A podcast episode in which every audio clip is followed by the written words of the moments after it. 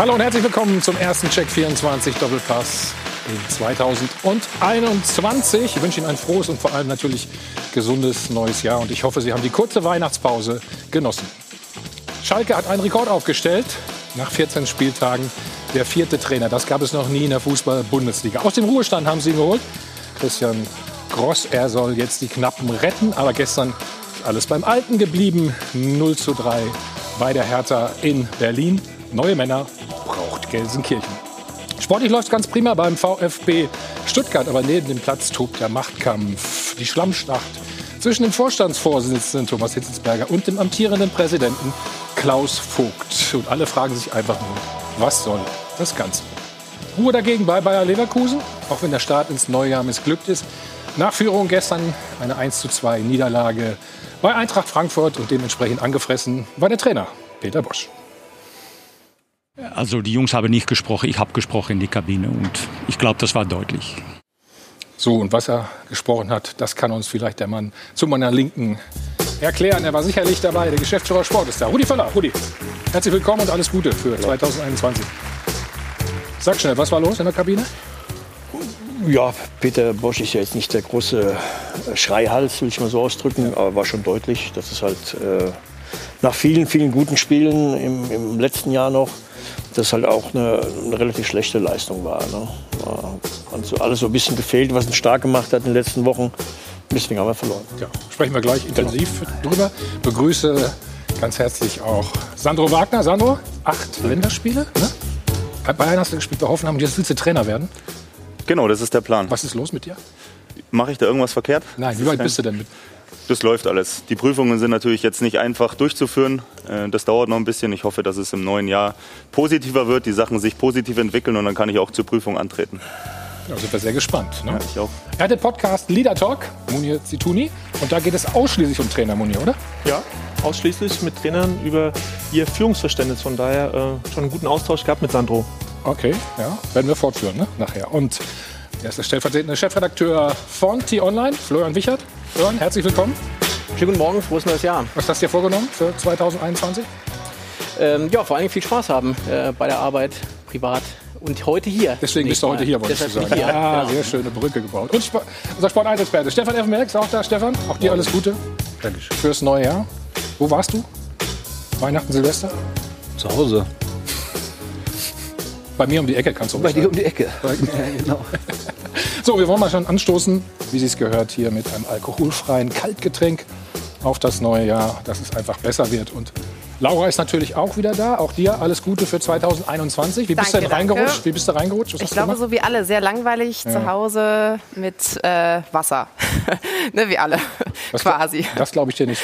ich mir auch nicht. Äh, frohes neues Jahr, aber in diesem Sinne, äh, es kann ja eigentlich nur besser werden als das vergangene. Hat zumindest auch Schalke 04 gedacht. Allerdings der Start, wir haben es eben schon gehört, der ist missglückt. 0 zu 3 verloren gegen die Hertha. Heißt also auch unter dem neuen Trainer wird es zumindest bislang nicht wirklich besser. Clemens Tönnies hat aber schon Hilfe angeboten hat nämlich Folgendes die letzten Tage gesagt, Transferfenster ist ja wieder geöffnet. Also wir dürfen Schalke nicht untergehen lassen. Da bin ich der allerletzte, der nicht hilft. Heißt also, Money, Money, Money, ein bisschen Geld wird locker gemacht und darum dreht sich auch die Frage der Woche. Sind die Tönnies Millionen Schalkes letzter Strohhalm? Machen Sie mit, rufen Sie uns an 01379 011 011 die Telefonnummer. Klicken Sie sich rein ins Netz unter sport1.de. Da läuft das Voting, da können Sie eben abstimmen zwischen Neuzugänge, machen Hoffnung oder bringt alles gar nichts mehr auf Schalke. Das ist eh schon genug Chaos angesagt. Also machen Sie mit, wir sind gespannt auf Ihre Meinung. Auch bei Twitter, bei Facebook und Co. finden wir Sie. Jo, Dankeschön. Das neue Jahr hat für Schalke gleich ein Rekordjubiläum gebracht. 30 Bundesligaspiele ohne Sieg. Nächste Woche können Sie den Negativrekord von Tasmania Berlin wirklich einstellen. Und im alten Jahr waren sie schon die laufschwächste Mannschaft der Liga. Und gestern ist es ihnen gelungen, tatsächlich noch weniger zu laufen.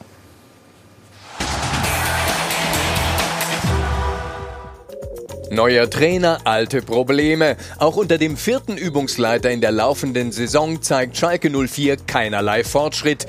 Und so langsam wird man den Eindruck nicht los. Wahrscheinlich liegt es gar nicht am Trainer. Denn bei Schalke 04 geht alles immer den gleichen Gang. Ein ordentlicher Start, dann der Rückstand übrigens zum 13. Mal in 14 Spielen und danach der übliche kampflose Zusammenbruch. Äh, ist mir ein Rätsel, dass der Gegner so, ja, ich sage jetzt mal so, ohne, so, so, extrem ohne Gegenwehr das, das Tor machen kann. Und ja, so, sobald wir in Rückstand geraten, dann äh, ja, gehen bei uns äh, viel zu schnell die Köpfe runter. Schalke bäumt sich im Abstiegskampf einfach nicht auf. Wenn wir so spielen, sind wir einfach nicht wettbewerbsfähig. Jochen Schneider sollte vielleicht nicht immer neue Trainer verpflichten, sondern mal Spieler ansimsen, die wenigstens ein Minimum an professioneller Einstellung mitbringen. Der Jochen Schneider ist äh, Tag und Nacht jetzt unterwegs und gefordert und er versucht das Unmögliche. Die Verantwortlichen müssen auf dem Transfermarkt noch tätig werden. Äh, wir brauchen unbedingt sofort Spieler, die uns sofort weiterhelfen können. Denn der jetzige Kader ist chancenlos. Nicht gut Fußball spielen, das könnte man noch verzeihen. Aber keine Zweikämpfe führen und ligaweit am wenigsten laufen, das führt dich unweigerlich in die zweite Liga und zwar zu Recht. Die Hoffnung steht bekanntlich zuletzt. Ne? Aber diese Hoffnung bleibt nur dann am Leben, wenn neue Spieler kommen. Echte Profis. Denn mit diesem Kader steigt Schalke 04 unweigerlich ab. So, ich zahle mal drei Euro, Stefan. Ne? Die Hoffnung stirbt bekanntlich zuletzt, wie Christian Groß. Warum wird es nicht besser auf Schalke? Was sagst du? Ja, ich meine, Sie haben ja, also dann fülle ich ja die Sendung hier alleine. Ähm, natürlich, du kommst ins neue Jahr, du hast einen Gegner, Hertha, der durchaus schlagbar ist. Dann gehst du da 3-0 unter, völlig verdient auch. Viel mehr Sorgen hat mir eigentlich das letzte Spiel in der Bundesliga gemacht, zu Hause. Das Heimspiel gegen Bielefeld, was sie verloren haben. Und dann kommt eins zum anderen, der, der vierte Trainerwechsel. Die Spieler lassen die Köpfe hängen, rufen jetzt nach neuen Spielern. Darauf stellen sich ja viele andere Fragen. Welche Spieler sind zu haben? Welche Spieler sind überhaupt bereit zu kommen in so einer Situation? Mhm. Ähm, also ist das eine Situation für Schalke, die einen langen Weg schon genommen hat. Also es ist ja nicht eine Situation vor zwei oder drei Monaten, sondern, sondern eine ganz lange Zeit, wo vieles schief läuft in der Führungsriege schon angefangen bis hin im Endeffekt zu dem, was sie auf dem Platz zeigen. Und wenn die Spieler es noch nicht mal schaffen, wirklich die Grundtugenden wie Kampf, Leidenschaft, Zweikämpfe zu führen. hast du dafür eine Erklärung? Dafür habe ich keine Erklärung, nein. Und dann können Sie sich auch nicht vor die Kamera stellen und sagen, mhm. das fordere, fordere, ich ein oder das brauchen wir, sondern das müssen Sie zeigen im täglichen Training und dann im Endeffekt auch im Spiel. Ja. Dass Sie Defizite haben, das wissen wir, aber die Grundtugenden, wie gesagt, die sollte man an den Tag legen und das haben Sie gestern auch nicht gezeigt. Dann hast du eine Erklärung dafür? Ich sehe es ähnlich wie Stefan. Es geht ja ähm, schon so lange jetzt vor allen Dingen. Ne? Ja, man weiß auch gar nicht mehr so richtig, was man sagen soll, was man sagen kann. Gerade aus der Ferne ist es auch schwierig. Man ist nicht in der Kabine, man ist nicht auf dem Trainingsplatz. Das, was man bewerten kann, ist das Wochenende. Das ist einfach, äh, da sind die Basics nicht da. Ich kann ja Spiele verlieren, ich kann kein Tor schießen, ich kann ja vielleicht nicht die großen Dribbler haben, sie haben ja auch keine Geschwindigkeit, also inhaltlich fehlt da ganz, ganz viel. Ist jetzt sprengt jetzt die Sendung, aber was man erwarten kann, ist definitiv Einsatz, Kampf, gerade ja. in Schalke mit den tollen Fans, dieser tolle Verein, das äh, wird ihnen nicht gerecht. Ähm, von dem her ist ein bisschen schade, was da abläuft. Ähm, würde mich äh, sehr traurig stimmen, wenn sie absteigen. Ich höre immer aufmerksam zu. Du hast gesagt, man, man kann Spiele verlieren. Was hast du gesagt? Ja, da könnte ich musst du, direkt mal zahlen. Da musst du leider auch für zahlen. Ja. Rudi kennt das schon, er lehnt sich schon ja, spannend zurück. Ähm, was glaubst du, ist die, die Hauptursache auf Schalke? Ja, ich man, es wurde jetzt schon, wenn man so lange nicht gewonnen hat, äh, wird es ja permanent äh, hoch und runter diskutiert, warum die oder welche die, die Hauptgründe sind jetzt äh, der Niederlagen oder Serie oder des Nichtgewinns. Äh, ist natürlich auch vieles eine Kopfsache. Ne? Ich, ich, ich mhm. finde, ich habe einige Spiele von den Schalkern gesehen, wo sie recht gut äh, begann. Also die ersten 20 Minuten, halbe Stunde. Auch ganz ordentlich, ja, fand ich auch. Da, da habe ich einige Spiele gesehen. Und dann äh, kriegst du mal ein Tor rein, was ja immer passieren kann, äh, logisch. Und dann auf einmal merkst du so ein bisschen so das Gefühl, hast das Gefühl, ähm, es geht, da geht so? nichts War's mehr. War gegen ne? euch auch so ähnlich? Nach dem ersten Tor für euch? Ja, ähnlich. Ja, ja, ja, ja klar. Wir waren logischerweise ein Tick besser. Äh, ja. Aber man hatte dann das Gefühl, danach wurde es ein bisschen einfacher. Und das ist oft gewesen in dieser Saison. Ich glaube, das ist so ein bisschen das Hauptproblem. Dass man oft am Anfang gut mithalten kann. Und dann irgendwann danach geht man unter. Mhm. Genau. Deswegen möchte trotz allem ein bisschen auch widersprechen, was Sandro ja. und, und, Stefan gesagt haben. Ähm, ich glaube tatsächlich, dass die viel mitbringen an, an, fußballischer Qualität, aber dass letztlich das doch ein wirkliches Kopfproblem ist. Also man muss sich ja mal vorstellen, du spielst ein Jahr Fußball und du gewinnst nicht. Also was das ja. mit einem Spieler macht, ja. Äh, Tag für Tag auf dem Trainingsplatz schaffen sie es sozusagen, die Leistung auf den Platz zu bringen. Und dann bist du samstags auf dem Platz, spielst 20, 30 Minuten ganz ordentlich. kommst in so eine positive Grundstimmung mu- rein und dann Mhm. fällt dieses erste Tor, es fällt das zweite Tor und auf einmal, und das sagt ja auch Alessandro Schöpf gestern im Interview, gehen die Köpfe runter und da hat auch Christian Kross natürlich gestern sofort gemerkt, er hat vor allen Dingen ein mentales Problem in der Mannschaft und da brauchst du natürlich jetzt vielleicht neue Spieler, die so ein bisschen eine neue Mentalität Mhm. reinbringen. Du musst aber auch als Trainer es schaffen, ähm, das, was war, ähm, ja, wegzuschieben. Also, dass du quasi dieses Paket, was die Spieler auf den Schultern haben, ein Jahr nicht gewonnen zu haben, dass du das irgendwie zerstreust, dass du das irgendwie wegpackst, damit die Spieler die Leistung, die sie eigentlich imstande sind zu bringen, samstags auf den Platz bringen kannst. Ja, Mhm. und das ist die schwere Aufgabe für Christian Du hast Groß. Alessandro Schöpf gerade angesprochen. Wir hören mal, was er gesagt hat ähm, zum gestrigen Spiel. Ja, Teamgeist ist da. Also äh, es ist ja nicht so, dass wir nicht versuchen oder äh, dass, dass nicht jeder alles gibt, aber ja, uns fehlt halt so ein bisschen die Qualität, die, äh, ja, die, die Energie, die Spielfreude. Natürlich, äh, wenn du so einen Lauf hast, dann äh, ist es noch umso schwerer für uns und wie gesagt, sobald wir dann irgendwie mal in einen Rückstand geraten, dann äh, kommen wir da irgendwie, also gefühlt nicht mehr raus. Also gefühlt gehen dann, wie gesagt, sehr, sehr schnell die Köpfe runter und ja, wir ergeben uns dann, dann schon so ein bisschen. Ja, und das ist im Grunde das, was Munir gerade gesagt hat. Ne? Also, dass, dass das nicht loswerden, dass es immer drin ist. Rückstand, das Spiel ist vorbei. Ne? Oder wir verlieren zumindest. Du sagst ja, dass sie eine Qualität durchaus haben, von der habe ich ehrlicherweise im vergangenen das Jahr. sagt man schon so lange jetzt, ne? Eben, davon sieht man nichts. Man Nee. sieht einfach nichts von dieser Qualität, die angeblich da ist. Ähm, Und dann gebe ich dir aber vollkommen recht, dass der, für mich fehlt der Glaube einfach. Der Glaube in dieser Mannschaft fehlt komplett. Es fehlt der Glaube, ähm, überhaupt mal in Führung zu gehen. Es fehlt der Glaube, ein Spiel zu drehen und auch der Glaube, ähm, dann ein Spiel zu gewinnen, äh, geschweige denn irgendwie den Klassenerhalt noch äh, zu schaffen. Und das wird jetzt die Aufgabe sein. Deshalb ist die äh, Frage zu den Tönnies-Millionen ja genau die richtige. Wie kriegst du jetzt diesen Glauben in diese Mannschaft, die leider nicht wirklich lebendig Ja, aber die kannst du ja nicht erkaufen. Und, ne? naja, die Frage ist, Oder diese nur Spieler, bedingt, die jetzt ne? da sind, ähm, wie impft man denen den Glauben ein? Das kann man vielleicht mit einem Peter Neururer als Trainer machen, der ihnen tatsächlich das Gefühl vermittelt, dass sie über Wasser laufen können. Ähm, oder man muss halt tatsächlich den einen oder anderen Reiz jetzt setzen und möglichst viel an der Mannschaft doch noch ändern. Hm. Muss man das erzwingen oder kann man das erzwingen? Ist das so einfach formuliert, Stefan? Ich meine, jeder Spieler hat ja einen gewissen Charakter und äh, dann hast du auch eine Führungsqualität oder Leadership. So. Und die sehe ich bei den Spielern, die Schalke eben hat, nicht. Und das schafft, schafft man auch nicht durch Reden. Ja, in einer relativ kurzen Winterpause, wo wir nur von ein paar Tagen reden, kommt ein neuer Trainer. Was muss er reden? Wie viel muss er reden? Wenn du vom Charakter her nicht dieser Führungsspieler ist, nach einer 0-1 oder nach einem 0-1 Rückstand zu sagen, komm, ne, wir packen das zusammen ne, und jetzt mal richtig in die Zweikämpfe rein, wenn du die nicht hast.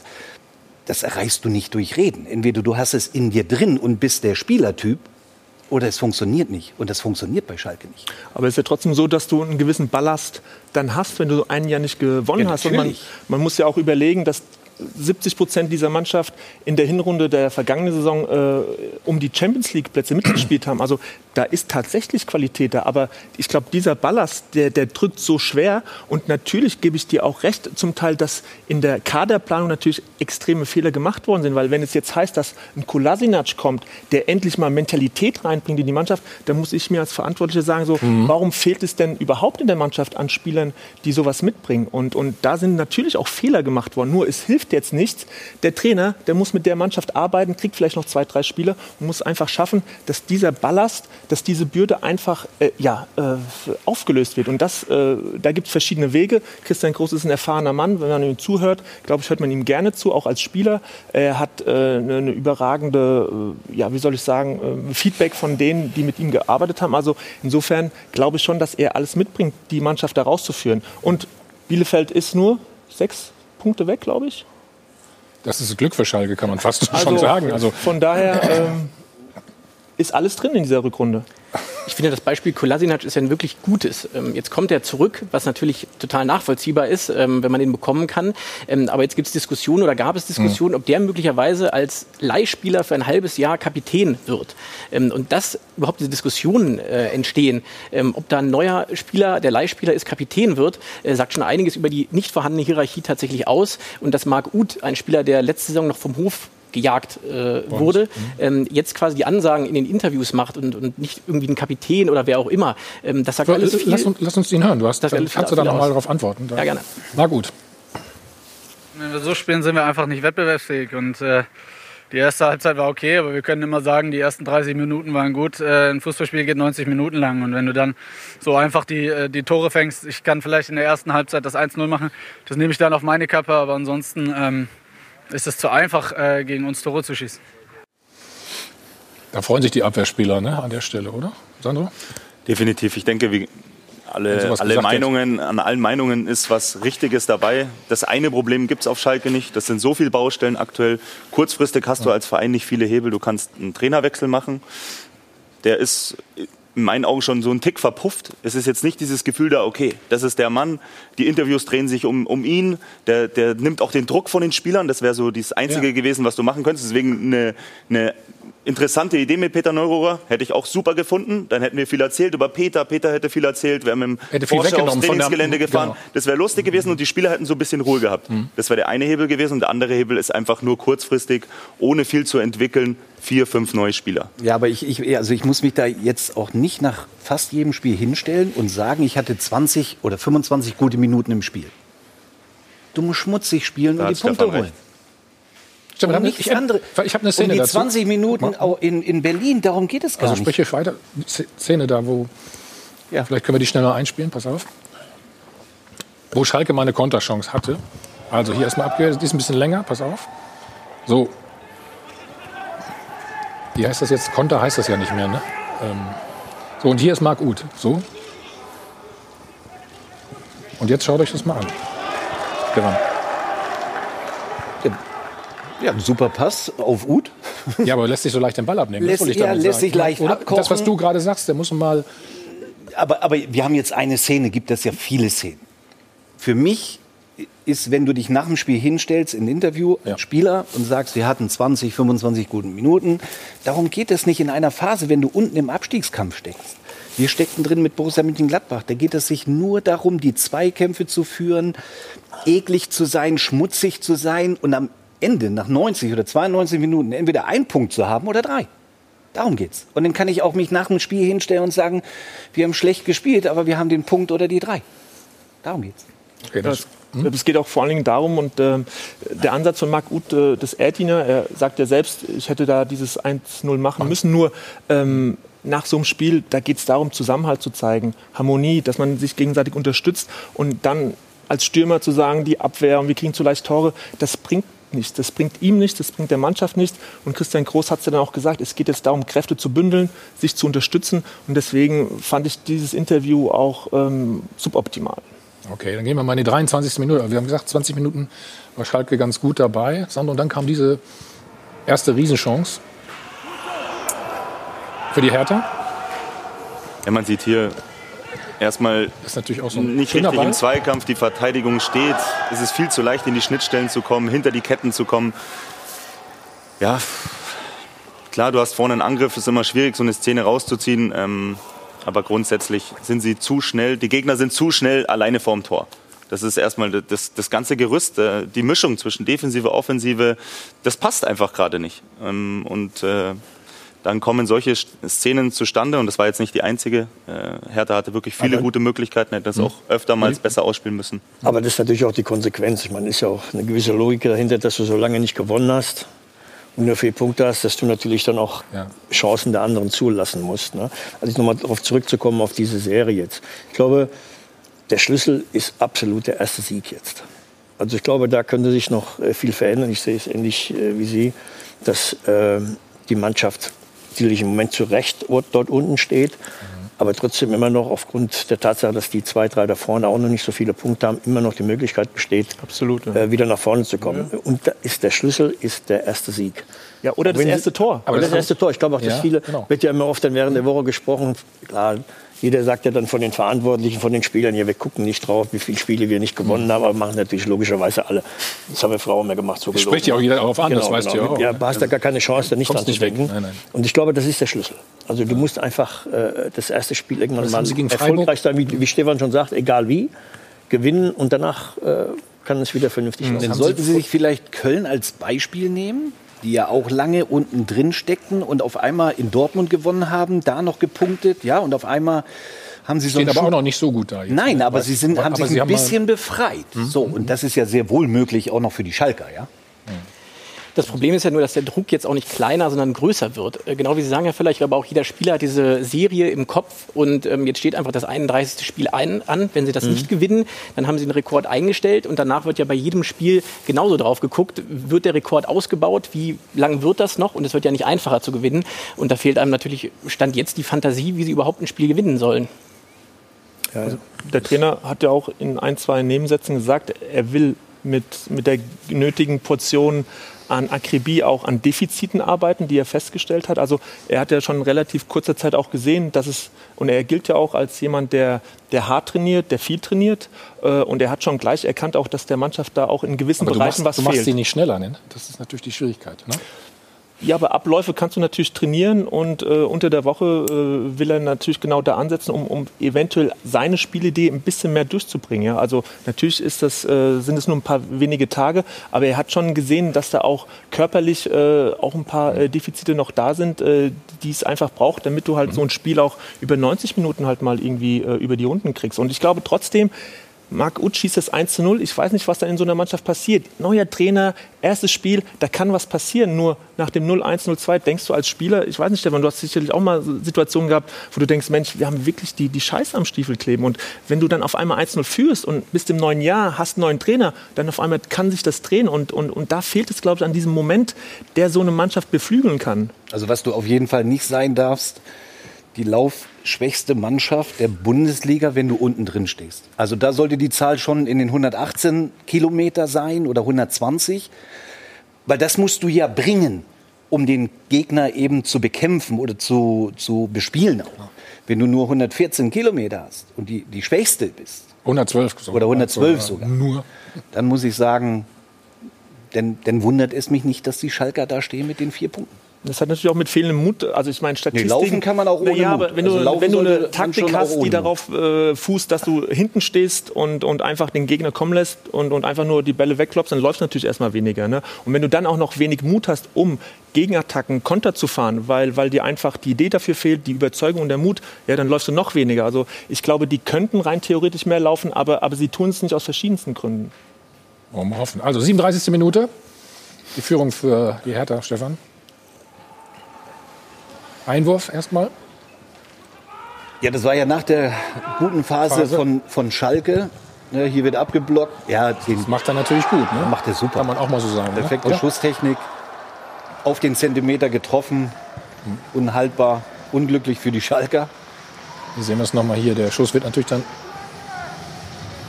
erstmal abgeblockt.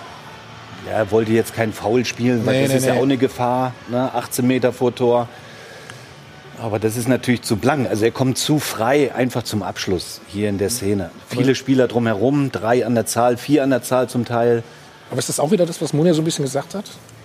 Wenn du nicht richtig mental da bist und so weiter. Ja, Reagierst das du dann hat später? Rudi auch gesagt. Das ist wirklich eine? Kopfsache dann. Das ist ja genau der Punkt. Das war ja die, das 1-0. Ja. Und dann, ich fand, bis dahin haben sie es äh, wirklich ordentlich gemacht. Ja. Ja, also gut mitgehalten, sogar in Führung gehen können. Und das wieder, hat sich ja wiederholt jetzt auch. War schon viele Male so. Ähm, und danach hat man so ein bisschen das Gefühl, ein bisschen Luft weniger. raus, ne? Ja, es ist die Luft raus. Und was, warum? Ne? Man, jeder kann in Rückstand geraten, kannst du noch ein Spiel drehen. Und das ist, glaube ich, das ist der Hauptpunkt, an dem gearbeitet werden muss. Ne? Dann gucken wir noch mal in die 52. Minute. Ja, dann in der 52. Minute gab es das nächste Gegentor für die Schalker. Wir wollen uns auch die Szene natürlich nochmal anschauen. Und auch da sieht man genau das, was Marc Uth eben angesprochen hat. Also das Tore-Schießen wird dem Gegner zu leicht gemacht. Also im Mittelfeld wird sich der Ball geholt und dann geht es relativ schnell und eben auch relativ leicht. Rieder sehen wir dann gleich mit der Flanke ins Zentrum. Also man sieht auch hier überhaupt gar keine Zweikämpfe, die geführt werden auf Seiten der Schalker. Jetzt die Flanke ins Zentrum und dann eben Cordoba, der das 2 zu 0 für die Hertha macht. Also auch hier, es ist einfach zu leicht. Sandro, als gegnerischer Stürmer freut man sich natürlich dann, aber ähm, Definitiv. Also du hast wie beim ersten warum Tor sind sie nicht gesehen, kompakt? Was glaubst du? Oder? Ja, Kompaktheit ist in der Situation schwierig. Nach einem Ballverlust bist du einfach offen, Offen, defensiv, ja. Genau. was natürlich da schwierig war. Oder beim ersten Tor stehst du eigentlich. Jemals, in beiden Szenen hast du deutlich Überzahl. Mhm. Und da geht's gar nicht um taktische Sachen, um ich habe 30 Spiele verloren. Da geht's einfach nur im 16er am Mann zu sein. Und äh, das sind Basics, die da gerade fehlen. Natürlich auch wegen dem Mentalen. Man darf auch nicht vergessen, sie hatten jetzt, Stevens mal wegzunehmen, drei Trainer mit drei unterschiedlichsten Philosophien. Was machst du da als Spieler? Der eine kommt, Wagner, ich weiß nicht, was er für eine Philosophie hatte. Dann kommt Baum, der wollte den Fußball neu entwickeln, Ideen reinbringen mit der Mannschaft, äh, die das nicht umsetzen kann. Jetzt hast du dann den Schleifer. Die Mannschaft muss sich auch erst wieder finden. Und natürlich ist es nicht äh, zielführend, dass jeder eine andere Philosophie wieder reinbringt in die Mannschaft. Aber in den Szenen geht es nicht um Philosophie, geht es nicht um inhaltlich, taktisches. Da geht es einfach, du bist Überzahl am Mann im eigenen 16er, da musst du dran sein. Gerade im Abstiegskampf.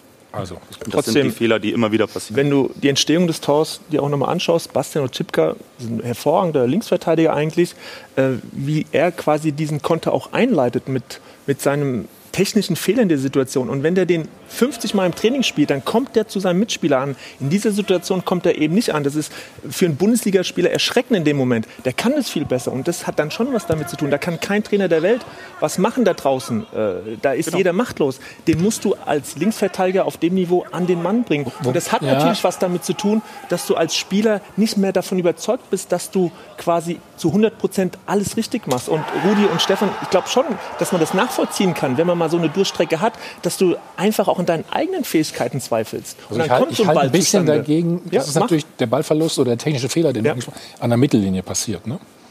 Du, hast, du hast noch die ganze eigene Hälfte, also du hast immer noch die Möglichkeit, das zu verteidigen.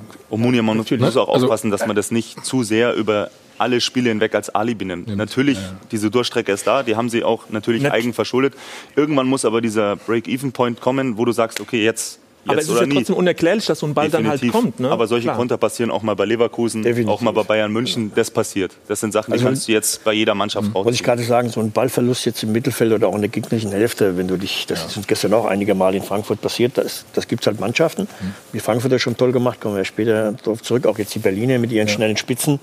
Äh, dann geht's halt auch mal, da geht mal die Post ab. Ne? Nur das Problem ist bei Schalke, die kriegen dann so ein Tor rein, aber das erste war halt auch eine Standardsituation, langer Einwurf, trotzdem waren alle hinten und trotzdem äh, kommen die dann zum Abschluss. Ähm, klar, es gibt, ein, es gibt einige Baustellen. Wir sprechen gleich noch über Leverkusen. Genau, genau. Weißt du ja, ne? bist ja gut vorbereitet, äh, wie ich dich kenne. Natürlich aber geht es auch noch gleich weiter mit Schalke und vor allen Dingen mit dem neuen Trainer, Christian Groß, also Nummer 4, wenn man Hüb Stevens mit einrechnet. Er soll es jetzt also richten. Was für ein Typ ist er? Und vor allen Dingen, was muss er jetzt tun, um diese Mannschaft wieder auf Kurs zu bringen? Gleich bei uns.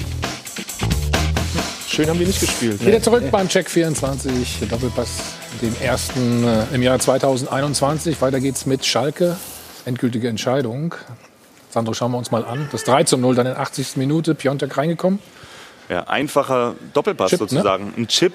Äh, mal her, ja. Nastasic, Kabak stehen, kommen nicht ins Tempo. Fährmann weiß auch nicht so richtig, bleibe ich hinten, komme ich raus. Also die Fehlerkette, da weiß man jetzt gar nicht, wo man anfangen soll.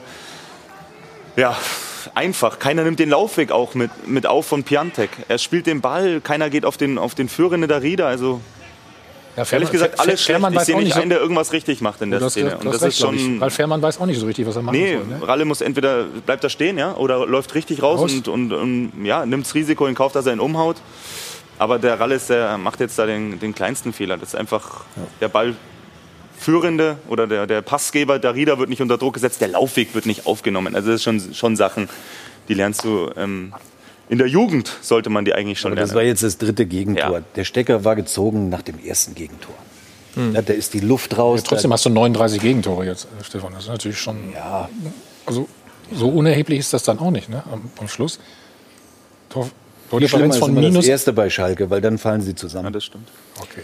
Nun stehen die auch nicht zu Unrecht jetzt da unten. Deswegen die Fehler, die hat Sandro eben klar angesprochen. Wir haben es eben auch nochmal gesagt. Die haben natürlich auch, denen fehlt natürlich auch was. Und trotzdem haben wir noch, glaube ich, 20 Spiele. Es gibt 60 Punkte. Jetzt aus Sicht der Schalker, der Schalker Fans, der Verantwortlichen, musst du jetzt nach vorne schauen. Da musst du sagen, 60 Punkte, da brauchen wir 25, 30 davon. So, und nach vorne schauen. Und die werden das Spiel analysieren, Cross wird es tun, aber trotzdem gilt es jetzt für sie auch, nach vorne zu schauen und in irgendeiner Form einen positiven Schwung, egal wo rauszuziehen, um, um Hoffenheim zu schlagen, weil ich glaube, äh, die tun das vielleicht noch ab mit, der, mit dem Tasmania-Rekord. Aber ich als Spieler, ich möchte nicht in dieser Mannschaftsaufstellung stehen, die diesen Rekord gebrochen hat. Also ich glaube schon, dass Cross auch da appelliert und sagt, ey, wollt ihr Historie schreiben in dem Sinne oder wollt ihr es drehen? Also von daher eine wichtige Woche für Und Schalke. Christian Groß war, oder Groß war eigentlich schon in Rente. ne? Jetzt haben sie ihn zurückgeholt ähm, und er sollst du machen, Laura. Ja, mutiger Mann, würde ich sagen. Ja. Ne? Also ich glaube, viele haben sich nicht angeboten, Schalke äh, da irgendwie Nee. aus der Krise rauszuholen. Wir wollen Ihnen den Mann mal ein bisschen genauer vorstellen. Also Rente war eigentlich schon angesagt. Ende der 90er war er bei Tottenham unterwegs gewesen, hat unter anderem auch Jürgen Klinsmann damals eben zu Tottenham geholt beim VfB Stuttgart. War auch als Trainer an der Seitenlinie unterwegs, hat da den Abstieg verhindert und sogar den Club dann auch in die Europa League geführt. Allerdings muss man sagen, lange Zeit war sowohl bei Tottenham als auch beim VfB Stuttgart nicht unterwegs gewesen. Und deswegen waren die Reaktionen der Fans auf diesen äh, Trainertransfer auch sehr durchwachsen. Also es hieß da im Netz zum Beispiel, wird sich sicher bald als großes Missverständnis rausstellen. Das wird nichts, das wird nichts Großes. Alles, was damals in Stuttgart gescheitert ist, kommt jetzt zu uns. Also die Fans auf Schalke waren nicht ganz so begeistert, haben vielleicht auch einen anderen Namen erwartet, einen größeren Namen erwartet. Aber mal gucken. Also muss ja auch sagen, ein bisschen Zeit muss man ihm ja auch geben, ne? um den Schalker da irgendwie wieder zu, zu retten. Würde ich jetzt mal einfach sagen als Frau. Ein bisschen Zeit dem man geben. Intuition der Frau, wolltest Ja, du sagen? ja, Moment. nicht, Florian, so- überrascht warst du von der Wahl, Christian Groß? Ich war überrascht und ich glaube, er selbst hat ja auch gesagt, dass er sehr überrascht war, äh, ob des Anrufs von Jochen Schneider, der ihn ja noch aus Stuttgarter äh, Zeiten kennt. Und ähm, ich finde das, was Sandro gesagt hat, ähm, total wichtig und richtig. Ähm, Sandro hat gesagt, dass äh, sie jetzt den vierten Trainer in der Saison haben und ähm, dass die alle ein total unterschiedliches Profil mitbringen. Und da frage ich Absolut. mich doch schon, ähm, die Lage hat sich jetzt nicht grundlegend verändert. Sie sind in die Saison gegangen, schon mit einer Negativserie und ähm, wussten ungefähr, ähm, worauf es jetzt eigentlich ankommt oder hätten es wissen müssen. Dann muss ich doch als Verein ein Profil entwickeln und überlegen, was für einen Trainer brauche ich jetzt da? Vielleicht einen, der Schalke gut kennt, einen, der seine Stärken in der Motivation hat. Vielleicht können Sie ja äh, erklären mal, Herr Völler, wie man sowas macht oder, oder was man da für einen Plan mit dem Trainer auch haben muss. Ähm, denn So wirkt es hilflos und ohne Plan, dass man wirklich Trainer mit ganz verschiedenen Profilen holt. Also diesen Käse, man muss Schalke 04 kennen, um, um, um, um da Trainer, Trainer zu werden, das ist Ja, natürlich Blödsinn. Also das ist immer so eine Legendenbildung. äh, man muss einen Verein äh, kennen, einen Traditionsverein, um da Leistung zu bringen oder als Trainer erfolgreich zu sein. Ich glaube, das, das Wichtigste ist, ähm, dass der, egal welcher Trainer da jetzt hingekommen ist, ist ja jetzt äh, er und äh, Jochen Schneider weiß es, hat mit ihm zusammengearbeitet, das wird der Hauptgrund sein. Und wir können es ja alle nur wiederholen. Die Mannschaft hat immer noch die Chance. Also wir haben noch viele Punkte zu vergeben. Das ist auch keine Floskel jetzt. Einfach, äh, du musst halt einfach das nächste Spiel gewinnen äh, und die Mannschaft so einstellen, dass du auch erfolgreich bist. Das ist das, das ganze Geheimnis. Hört sich jetzt einfacher an, als es dann wahrscheinlich ist. Aber die Möglichkeit ist absolut noch da. Also man muss ni- nichts kennen. Man muss, man muss einfach nur davon überzeugt sein natürlich. Und das ist das Allerwichtigste. Man ist ja auch ein, muss ja auch ein guter Pädagoge sein und Psychologe. Man muss äh, natürlich auch den, den Spielern das Gefühl geben. Das ist die wichtigste, eine der wichtigsten Aufgaben. Sandro muss ja bald Trainer sein, dass du äh, nicht nur unfallfrei an der Taktiktafel oder am, am, am iPad, Am iPad, genau. äh, Ja, dann Taktiktafel versuchst zu erklären, du musst, du musst ein guter Pädagoge sein, äh, Psych Psychologe und musst natürlich auch ein bisschen Selbstvertrauen einimpfen, äh, Optimismus und das ist sicherlich die Hauptaufgabe. Hättest du Schalke genommen? Wenn sie dich, also wenn du schon den Trainerschein Davon ich natürlich weit hättest. weg. Ich mache ja jetzt erst meine, meine Versuch dich, mal reinzudenken, versuch dich mal reinzudenken. Ich merke merk schon, du willst mich jetzt irgendwie hier. Nee, ich denke, da Das will ich da nicht äh, hin verpflichten. Nein, nein. Das, Ja, das nee, nee. nicht, Ich nein. denke, da gibt es Personen, die aktuell besser geeignet sind. Ähm, Es ist ja auch immer noch eine attraktive Trainerstelle, das muss man auch dazu sagen. Also Ja. wenn ich gehört habe, wer tut sich das an? Es ist Schalke 04. Also das dürfen wir nicht vergessen. Es ist einer der größten Vereine in Deutschland, einer der größten Vereine in Europa. Das darf man nicht vergessen. Ein toller Verein und es muss für jeden Trainer eine, eine riesen Chance und eine riesen Möglichkeit sein, dort seine, ja, seine Fähigkeiten in Dienst zu stellen. Und äh, du hast es gesagt, die weibliche in Intuition ist, ihm Zeit zu geben. Ja. Ich bin mal gespannt, ob die Zeit reicht, die man ihm geben kann oder die man ihm gibt und was er mitbringt, ob das dann passt. Ja, da können wir Dann- dann- jetzt so viel reden, wie wir wollen. Das Dann mal. Es gibt ja Wochen diesen netten Begriff oder die letzte Patrone. War das die letzte Patrone von Jochen Schneider? Stefan? Ich glaube, eine hätte er noch in dieser Saison. Dafür sind aber die nächsten Wochen natürlich entscheidend. Und wir reden gar nicht von, von sechs, acht oder, oder zwölf Wochen, sondern wir reden wirklich von den nächsten drei oder vier Wochen. Da muss es sich drehen. Und wenn es sich da nicht dreht, dann, dann musst du wahrscheinlich noch mal reagieren. Denke ich mal. Das wäre dann Du, du bezahlst ja schon David Wagner, du bezahlst Manuel Baum, Ja. du bezahlst dann ihn nur bis zum Jahresende. Aber ich glaube tatsächlich, wir haben eine Tabellenkonstellation, äh, die ist auch noch in acht Wochen noch so eng beieinander. Ich glaube, äh, die gehen alle durch schwere Zeiten da unten, Mainz, Köln und Bielefeld. Und die Schalker sind hinten dran. Und äh, ich glaube, selbst in sechs, sieben Wochen brauchst du nicht 15 Punkte, um noch Hoffnung Aber zu das ist haben. der Schlüssel, wie vorhin schon gesagt. Das ist nicht nur der erste Sieg, sondern wie groß ist der Rückstand zu den Clubs. Das kann Hoffnung machen. Davor, solange der noch in dem Maße also machbar wäre. Jetzt ist es ja so mit den, mit den sechs Punkten zum drittletzten. Ähm, dann, dann, dann ist es im Grunde sogar okay, auch wenn es jetzt die nächsten Wochen weiterhin nicht so gut läuft. Der Abstand darf nicht zu groß werden. Wenn er natürlich dann irgendwann mal dann zu groß ist, dann wird es natürlich schwierig. Aber eins darf man hier nicht vergessen. Dass Bielefeld, Mainz oder Köln dort unten stehen, das wussten wir alle vor der Saison eigentlich. Mhm. Und auf denen lastet nicht dieser Druck wie auf Schalke 04. Wir reden schon seit einer Dreiviertelstunde oder fast eine Stunde über Schalke 04. Über die anderen gar nicht. Und das ist ja der außergewöhnliche Druck, den die Spieler auf den Schultern ja auch haben, weil sie eben bei Schalke 04 spielen. Bei Bielefeld ist es normal, bei Köln, bei Mainz ist alles okay. Wobei, letzte Saison war es ja auch schon knapp. Ne? Ja, aber die, die, die Situation jetzt ist ja viel extremer als in der letzten Saison, finde ich. Ja, und, und das ist eben der Unterschied, weil du ich unten stehst als Schalke 04. Und nicht Bielefeld, nicht Mainz, das ist eine andere Welt. Stefan hat eben gesagt, mit Gladbach war er im Abschießkampf. Du warst mit Leverkusen auch mal. Ähm, Ja, als Spieler mal 96 Spieler ich damals. natürlich. Ja, Scharf. äh, auch eigentlich im. Grunde wollten den UEFA Cup rein und irgendwann kommst du in diese Spirale rein. Du kennst das, du, du weißt, du bist eigentlich besser als viele andere, aber Kopfsache, dann auch viele gestandene Spieler bei uns, die haben so ein bisschen gewackelt dann ähm, und dann noch mal vor einigen Jahren. Ähm, dann, äh, doch gar nicht so lange her, vor vier Jahren, äh, sind wir mal fast unten reingerutscht, nicht ganz unten rein. Und dann ist es halt immer so, dann helfen aber meistens die Spieler. Man denkt ja immer, die erfahrenen Spieler, das sind dann die Jungs, die dann das alles auf die Schulter nehmen. Das ist manchmal gar nicht so. Die leiden eigentlich am meisten.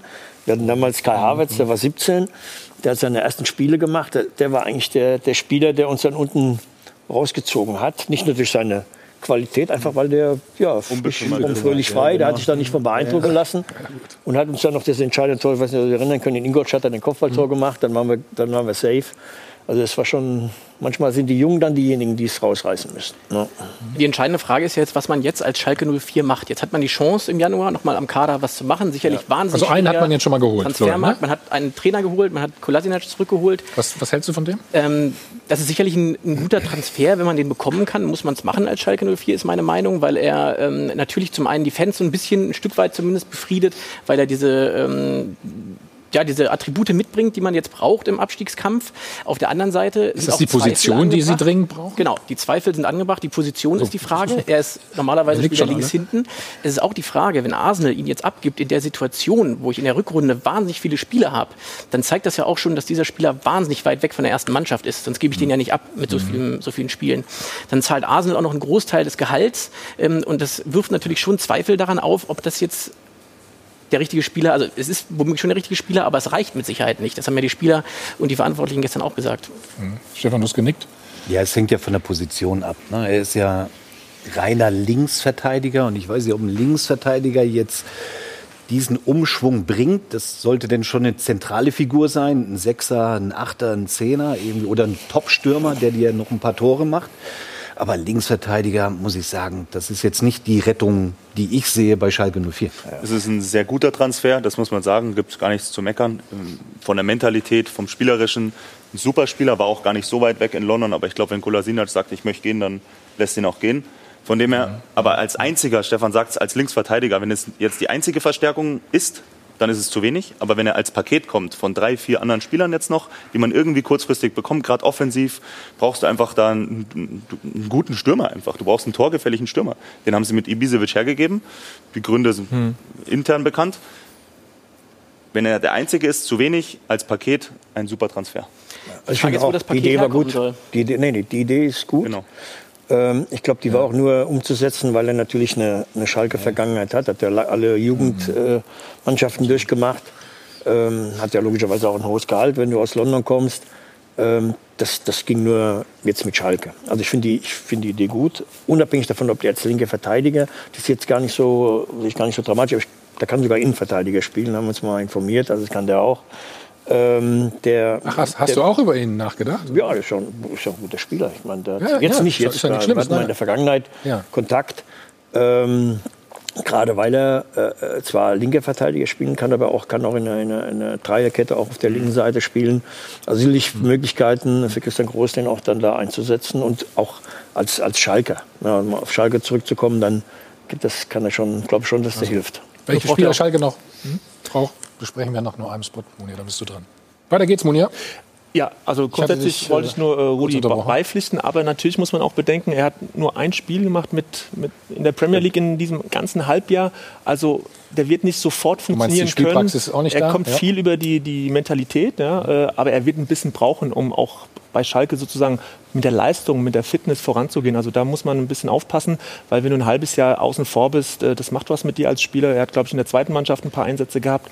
Aber äh, ja, also von daher braucht es, so wie auch Sandros gesagt hat, da ein Paket. Und die Spieler, ja, die rufen ja sehnsüchtig schon nach drei, vier Verstärkungen und das ist auch kein gutes Zeichen. Ja, wer hat wieder als lautester gerufen? War gut. Ja, wir müssen auf jeden Fall, äh, beziehungsweise die Verantwortlichen müssen auf dem Transfermarkt noch tätig werden. Äh, wir brauchen unbedingt sofort Spieler, die uns sofort weiterhelfen können. Und äh, mit Seo äh, war das schon mal ein erster guter Schritt. Rudi, da freut man sich, oder? Nein? Also ich mag ihn ja, ist ja ein guter Spieler, ne? finde Ja, ich auch jetzt. steht ja außer Frage. Finde, ein paar Dinge stehen auch dem Spieler dann nicht zu. Ne? Also zu sagen, jetzt zu fordern, jetzt müssen noch der oder der verpflichtet werden. Äh, vielleicht soll wollte er ich sagen, dann am liebsten ein für mich, ne? dass ich nicht mehr spielen muss. ähm, ähm, ich weiß, er hat es nicht so böse gemeint, das kommt ja dann immer gut an in den Medien. Das ist ja auch letztendlich sind ja die Ja. Spieler auch ein bisschen Medienspieler. Ähm, das sollte man normalerweise nicht machen, obwohl ich eigentlich viel von ihm halte. Er ist wirklich, äh, auch gestern hat er eigentlich ein ordentliches Spiel gemacht, hat verliert, macht das, kann das 1-0 machen, ist auch ein wichtiger Spieler für Schalke. Also nicht, nicht fordern, abliefern, macht mehr Sinn. Ja, hast, hast gut zugehört, als er eben gesagt hat, ich hätte das 1-0 machen müssen. Ne? Hast nochmal Ja, ja, aufgegriffen. genau, ja, das genau. ist schon, habe ich äh, schon mitbekommen. Aber wie kommt das an bei dir, Stefan?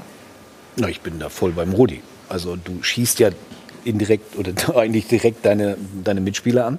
Ja, auch den Verein im Prinzip. Und im Endeffekt auch die Verantwortlichen, die den Kader zusammengestellt haben. Und das klar zu äußern und zu sagen, wir brauchen sofort neue Spieler, die uns sofort weiterhelfen. Hm. Macht man nicht als Spieler. Ähm, und da hat der Rudi vollkommen recht. Lieber abliefern, als vor der Kamera. Dann darf man das schon eher als Trainer, oder? Christian Groß hat auch was gesagt, das hören wir uns an. Auf den Außenpositionen brauchen wir, wir druckvolle Spieler, die, die auch torgefährlich sind. Wir brauchen mehr Torgefahr. Wir brauchen äh, und da, da Jochen Schneider ist äh, Tag und Nacht jetzt unterwegs und gefordert und er versucht das Unmögliche, weil einfach fin finanziell einfach gewisse Engpässe da sind und, und ich hoffe sehr, dass es uns noch gelingt, den einen oder anderen Spieler zu verpflichten, der eben auch Persönlichkeit schon hat, nicht erst ausgebildet werden muss und, und uns hilft in dieser schwierigen Lage. Also Sandra muss erfahren sein, schnell, torgefährlich. Ja, Das ist in einer Person natürlich wahrscheinlich schwierig, äh, den zu finden. Ne? Jetzt. Bestimmt, auch wenn das Budget nicht das allergrößte ist. Nochmal Ist das das größte Problem? Keine Kohle? Äh, ganz Also, kurz nochmal, ich kenne ihn aus Hoffenheim, ganz lieber Junge. Natürlich darf man nicht vergessen, nach so einem Spiel, er da sollte es nicht sagen, macht man nicht, aber nach so einem Spiel erstmal stellt man sich, das finde ich schon mal gut. Okay. Was, was sagst du da? Also da, wenn du 30 Spiele nicht gewinnst, äh, da kannst du eigentlich sagen, was du willst, da ist alles Quatsch. Zu der Aussage, die finde ich schon bedenklich, aber wenn du als neuer Trainer kommst und dann öffentlich gleich sagst, ja, ich brauche noch schnelle Außenbahnspieler, ist alles legitim, aber es ist so, vielleicht ist auch nur meine Meinung, so ein bisschen ja, direkt eine Ausrede suchen. Die, die, die Qualität ist nicht so richtig da. Ich muss doch da jetzt hinkommen, da sind wir ja bei einem psychologischen Effekt. Egal, wenn der Schneider mir noch ein paar Jungs bringt, super. Wenn nicht, dann schaffen wir auch die Klasse zu halten. Mit den Jungs, die da sind. Das ist ja auch, was sagst du denn den Jungs, die gerade spielen? Ja, eigentlich seid ihr gar nicht so gut. Ich hoffe noch, dass mein, mein Chef da noch ein paar Jungs äh, ranbringt. Mit dem LKW am besten. Äh, acht neue Leute. Das ist kein gutes Zeichen. Und das gefällt mir zum Beispiel an dem Interview als erfahrener Trainer weniger als ein Du meinst, er müsste es wissen, Spieler wie, wie das ankommt. Du er meinst, weiß er doch, was das Spielermaterial da ist. Und da muss ich ja nicht beim, nach dem ersten Spiel schon fordern, öffentlich, ja, schnelle Außenbahnspieler, Mentalitätsspieler, kein Ausbildungsspieler kommt. Das gefällt mir nicht. Da ist der Ansatz nicht gut. Da muss ich euphorischer sein, da muss ich mehr Optimismus ausstrahlen. Es sind noch viele Punkte zu holen. Neue Spieler toll, kommen keine neuen Spieler, bleiben wir trotzdem in der Liga. Und das muss ich da vorleben. Und nicht nach dem ersten Spiel fordern. Und von einem erfahrenen Mann. Ja, natürlich, die Spieler bekommen das mit. Äh, die hören auch die, die Interviews und, und wenn ich dann auf diesen Positionen bin und, und krieg das und lese das, dann, dann macht es natürlich was mit dir. Er redet die Spieler schwach und das brauchst du jetzt nicht, sondern er hätte sich auch diese Aussage in der Öffentlichkeit sparen können. Ich meine, er wurde ja auch auf die Aussage von Ut angesprochen in diesem Fall. Da hat man schon gemerkt, dass er sich auf die Zunge gebissen hat. Also ich glaube schon, dass es intern Mhm. da ein paar Sätze zu ihm gibt. Äh, aber diese Sätze, wie, wie Sandro auch sagt, die, die, die waren unnötig und äh, man weiß, dass Schalke sucht, äh, das hätte er so explizit an die Adresse seiner Spieler nicht senden müssen, ja, sondern eher im Gegenteil. Ne? Abhaken, Zusammenhalt, das, was er von seinen Spielern fordert, auch genau. öffentlich dann an alle äh, demonstrieren Ich finde die Interviews, vorangehen. da, da spüre ich nichts, da ist kein Feuer. Ich, ich will auch mitgenommen werden als Fan, als, als Spieler. Ähm, da fehlt mir was. Aber vielleicht ist es auch nur meine persönliche Meinung, wenn die Spieler das Feuer haben, ist es ja wichtiger, als wenn ich es hier habe. Ja, ich meine, wenn er sich da jetzt Die suchen das Feuer gerade, glaube ich, alle Ja. so ein bisschen da. Ich glaube, ja, aber da ist es auch schwierig. Da wird alles interpretiert. Wenn er sich nach so einer 0-3-Klatsche hinstellt und da einen auf äh, Hampelmann und Feuer und dann ist es auch nicht echt. Ich glaube, äh, man sieht ihm an, er hat Erfahrung, man hört ihm zu, äh, er strahlt was aus und, und er möchte auch nicht irgendwas schönreden, was es nicht äh, schön zu reden gibt. Und äh, von daher ist es auch für einen Trainer in so einer Situation schwierig. Ja? Bist du der Hampelmann, bist du der, der Kritische? Also das ist nicht so einfach. Aber man merkt ihm, glaube ich, an, dass er so langsam spürt, auf was habe ich mich hier eingelassen. Das, das glaube ich auch. Das wusste er ja auch vorher. Ja, wollte ich gerade Ja, sagen. Also mit der Erfahrung weißt du, auf Das was ist ja du dich jetzt nicht so, da, also wir reden jetzt, wann wurde der verpflichtet? Vor zehn Tagen oder zwölf Tagen? Die Aussagen, aber- machen, Wusste er auch vorher. die Aussagen machen einfach nicht den Eindruck, dass es in der sportlichen Leitung schon wirklich ein Wir gibt, obwohl sich die beiden ja aus Stuttgart kennen. Also bei der Pressekonferenz hat Jochen Schneider gesagt, erstmal, ich wünsche Ihnen viel Erfolg und hat auch dann und uns hinterhergeschoben. Ähm, jetzt fordert er wiederum äh, Christian Gross, Spieler vom äh, Sportdirektor oder vom Sportvorstand. Ähm, für mich hat das einen ganz anderen Eindruck gemacht als beispielsweise die Pressekonferenz von Mainz, jetzt mit Christian Heidel und, und Martin Schmidt. Die haben wirklich ähm, eine Aufbruchstimmung, fand ich, erzeugt. Ähm, da hat man das Gefühl, die haben auch jeder ihren Bereich, aber es gibt trotzdem ein Wir. Ähm, sie bringen jetzt noch einen Trainer mit, da passt alles zusammen. Ja. Ähm, und deshalb, um nochmal zurückzukommen auf den Punkt vorhin, Sie haben gesagt, man braucht vielleicht Schalke nicht kennen oder wie auch immer. Ich glaube trotzdem, dass es in Mainz auch hilft, dass Heidel, Schmidt und eventuell der Trainer dann ähm, die Stadt und alle mitnehmen. Also sie sprechen äh, die, die Leute an, die, die Mitglieder, die Fans appellieren, dass man gemeinsam da rauskommt. Und ähm, das ist ein himmelweiter Unterschied gewesen. Äh, mit der Pressekonferenz gewinnt man sicherlich nicht äh, Spiele oder den Klassenerhalt. Ähm, aber der Eindruck ist ein total unterschiedlich. Schalke hat übrigens auch erstmal einen Trainer geholt, ne? Weißt du, einen Co-Trainer, ne? Rainer Wittmann. By the way. Ja. Ist das so, oder nicht? Hm? Aber Aber es war ein guter Vergleich. Ähnliche Zeitpunkte von der Neuverpflichtung. Sandro, das, Tabellensituation Problem, ähnlich. Genau. Sandro, das Problem ist Tabellensituation natürlich ähnlich. nach wie vor, wir haben es gerade gesagt, wenn kein Geld da ist, wird es natürlich auch ein bisschen schwierig. Rudi weiß das wahrscheinlich äh, aus eigener Erfahrung auch. Clemens Tönnies hat sich ähm, auch mal wieder gemeldet. Wir schauen mal auf das äh, Zitat von ihm. Da ist es also, wir dürfen Schalke nicht untergehen lassen. Da bin ich der allerletzte, der nicht hilft. So, und nun? Ja, für, mich, für mich ist die Frage erstmal, was bedeutet Hilfe von Clemens Tönnies? Denn ähm, laut Forbes Magazine ist er mit 1,4 Milliarden äh, Euro recht äh, reich, aber es ist auch kein, kein Wohltäter, der dem Verein äh, Geld schenken möchte, sondern in der Vergangenheit hat er, wenn er ausgeholfen hat, ja auch mit Darlehen, Krediten äh, mit einer ordentlichen Verzinsung ähm, ausgeholfen. Und dann ist halt die Frage, geht man so ins Risiko, dass man weiter Schulden macht oder lässt man es? Glaubt ihr, dass das Geld überhaupt angenommen werden Also würde auf Schalke? Ich glaube, es ist ein netter Versuch von Clemens Tönnies, einfach nochmal Ja. über diese Schiene auch öffentlich nochmal ein anderes Bild von sich zu zeichnen. Ich meine, es ist für einen Außenstehenden schon ein bisschen schwer nachzuvollziehen, wenn du so lange in der Verantwortung standest wie er und quasi mit auch dafür verantwortlich bist, dass der Verein momentan 200 Millionen Euro Schulden hat, dass du jetzt sagst, komm, ich gebe euch ein bisschen Geld, damit ihr die Situation rettet. Also ich glaube, man hätte das auf eine andere Art auch schon lösen können, weil er hätte auch intern, er hätte das Geld auch auf anderen Wegen schon dem Verein hätte zukommen lassen. Aber ihm geht es schon ein bisschen auch um die Öffentlichkeitswirksamkeit. Und damit tut er dem Verein keinen Gefallen. Er spaltet den Verein mit so einer Aussage. Und wenn ihm aus meiner Sicht was Aber gelegen wäre am Verein, ja. dann, dann hätte der es auf anderen Wegen Rudi, ist es nicht so, kommunizieren dass man sowieso, dass Schalke das alles nur falsch machen kann jetzt? Ob, entweder man nimmt das Geld an, dann ist es nicht richtig, oder man lehnt es ab, ist auch nicht richtig. Also es gibt da eigentlich keine Schwierige richtige, Situation. Ja, richtige ja. Also nicht die Entscheidung. Tabellensituation, sondern das sehe ich auch. Obwohl ich trotzdem glaube, unabhängig jetzt von den, von den wirtschaftlichen Problemen, ob er jetzt nochmal sich zur Verfügung stellt, äh, zu helfen. ich, ich glaube sogar, dass er so als Figur auch ein bisschen fehlt. Ja, du hast so ein bisschen so, weil viele haben sich ja jahrelang, haben sich ja viele beschwert, dass er sag mal, als Aufsichtsratsvorsitzender dann hin und wieder äh, dann ins operative Geschäft eingegriffen hat, Sehr auch mal das eine oder andere Interview gegeben hat. Jetzt hat man so ein bisschen das Gefühl, gerade weil es jetzt wirklich so schlecht läuft und man hat nicht gewonnen, es fehlt ein bisschen dann so, ein paar Ansagen fehlen dann schon. Ne? Und das, das, da, ich glaube, da fehlt er. Auf jeden Fall. Die Frage ist nur, ob Clemens Tönnies als Person fehlt oder ob einfach ein Gesicht des Vereins fehlt. Denn ähm, Jochen Schneider ähm, scheint diese Rolle nicht so wirklich ausfüllen zu können und ist vielleicht auch gar nicht der Typ, der das äh, verkörpert in der Öffentlichkeit, ein Mann für die erste Reihe. Ja, das sehe ich auch so. Also ich, beide haben recht. Also ich glaube auch, dass da jemand fehlt, der die Fans mitnimmt, der nach außen so ein bisschen der, der, der Mr. Schalke ist. Äh, Tönnies hat es in der Form tatsächlich ausgefüllt und Jochen Schneider ist per se, er möchte das eigentlich nicht und, und er kann es eigentlich auch nicht. Er fühlt sich viel Aber wohler in einer anderen Rolle. Lässt er es denn zu? Wie bitte? Lässt er es denn auch zu oder würde er es zulassen? Das muss ich ihn mal selbst fragen, aber er wirkt zumindest so und ich kenne auch ein paar Menschen, die ihn sehr, sehr gut kennen, ähm, die wiederum sagen, äh, da, da fühlt er sich nicht wohl eigentlich. Also er fühlt sich schon wohl in der, in der, in der Reihe dahinter, Ja. und, und, und, und da ähm, hat er auch schon gezeigt, dass er hervorragende Arbeit macht, das ist ein absoluter Experte, aber dieses Gesicht, die Menschen mitzunehmen im Ruhrpott, also wo du ja auch einen gewissen Menschenschlag brauchst, das hört sich jetzt platt an, aber gerade die Schalke-Fans, die brauchen schon jemanden, der die auch äh, mit einer gewissen Empathie, mit der Kommunikation und Transparenz abholt.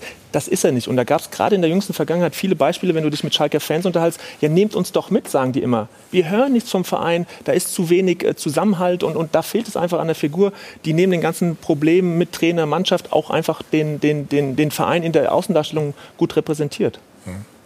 Gut, dann wollen wir mal hören, was unsere Dopaphon-Hörer gesagt haben, oder? Zu unserer Frage.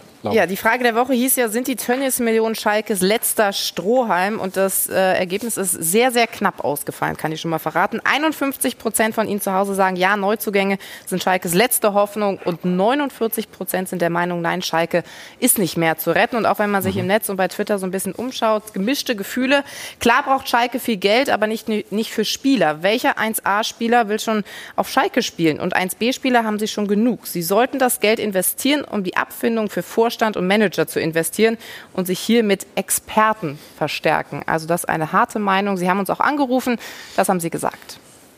Wenn Schalke sich noch irgendwie retten will, dann muss sofort gehandelt werden. Clemens Tönnies zurück an die Macht und er muss einen neuen Sportvorstand holen, und zwar Ralf Rangnick. Nein, die Millionen werden Schalke nicht mehr helfen. Schalke wird sang- und klanglos absteigen. Der FC Schalke braucht die Tönnies-Millionen nicht, denn sie haben mit Herrn Groß den richtigen Trainer. Gestern hat man schon gute Ansätze gesehen. Der FC Schalke wird nicht untergehen. Sie werden sich kurz vor Ende der Bundesliga-Saison retten. Die Millionen von Tönnies würden das Ganze nur verlängern, aber Schalke ist einfach ein absoluter Pflegefall. Es wäre fahrlässig, wenn man das Geld von Clemens Tönnies nicht annehmen würde. Sonst hat man gar keine Chance.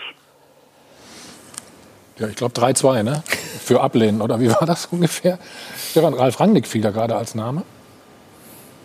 Haben wir auch schon mal darüber diskutiert, nein? Haben wir auch schon mal drüber diskutiert, richtig. Also ich, ich mache jetzt kein Fass auf. Ich glaube, dass die so viele Probleme haben intern, die müssen sie erstmal bewältigen. Ich meine, jetzt steht ja schon Schneider in der Schusslinie. Ähm, die haben so viele Probleme, auch wenn sie immer sagen, wir müssen jetzt Geld haben. Ich meine, wen haben sie noch alles auf der Gehaltsliste? Wagner, Baum, Ja, Reschke, der als äh, Kaderplaner kam, den sie jetzt Spieler auch wie Bentaleb. Genau, alles auf der Gehaltsliste. Jetzt reden Sie schon, wir brauchen Kohle, um neue zu holen. Du musst ja die erstmal auch bezahlen. Und ich meine, Sie haben 240 Millionen, glaube ich, Schulden. Das musst du ja auch irgendwann mal wieder abbauen.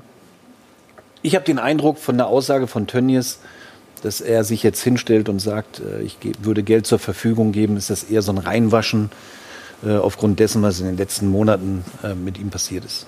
Das ist mein Eindruck. Und auch das wird dem Verein nicht weiterhelfen. Da muss nächste Woche dann- komplett aufgeräumt werden. Ähm, das wird nicht reichen. By the way, einen Top-Transfer haben sie gemacht, Schalke.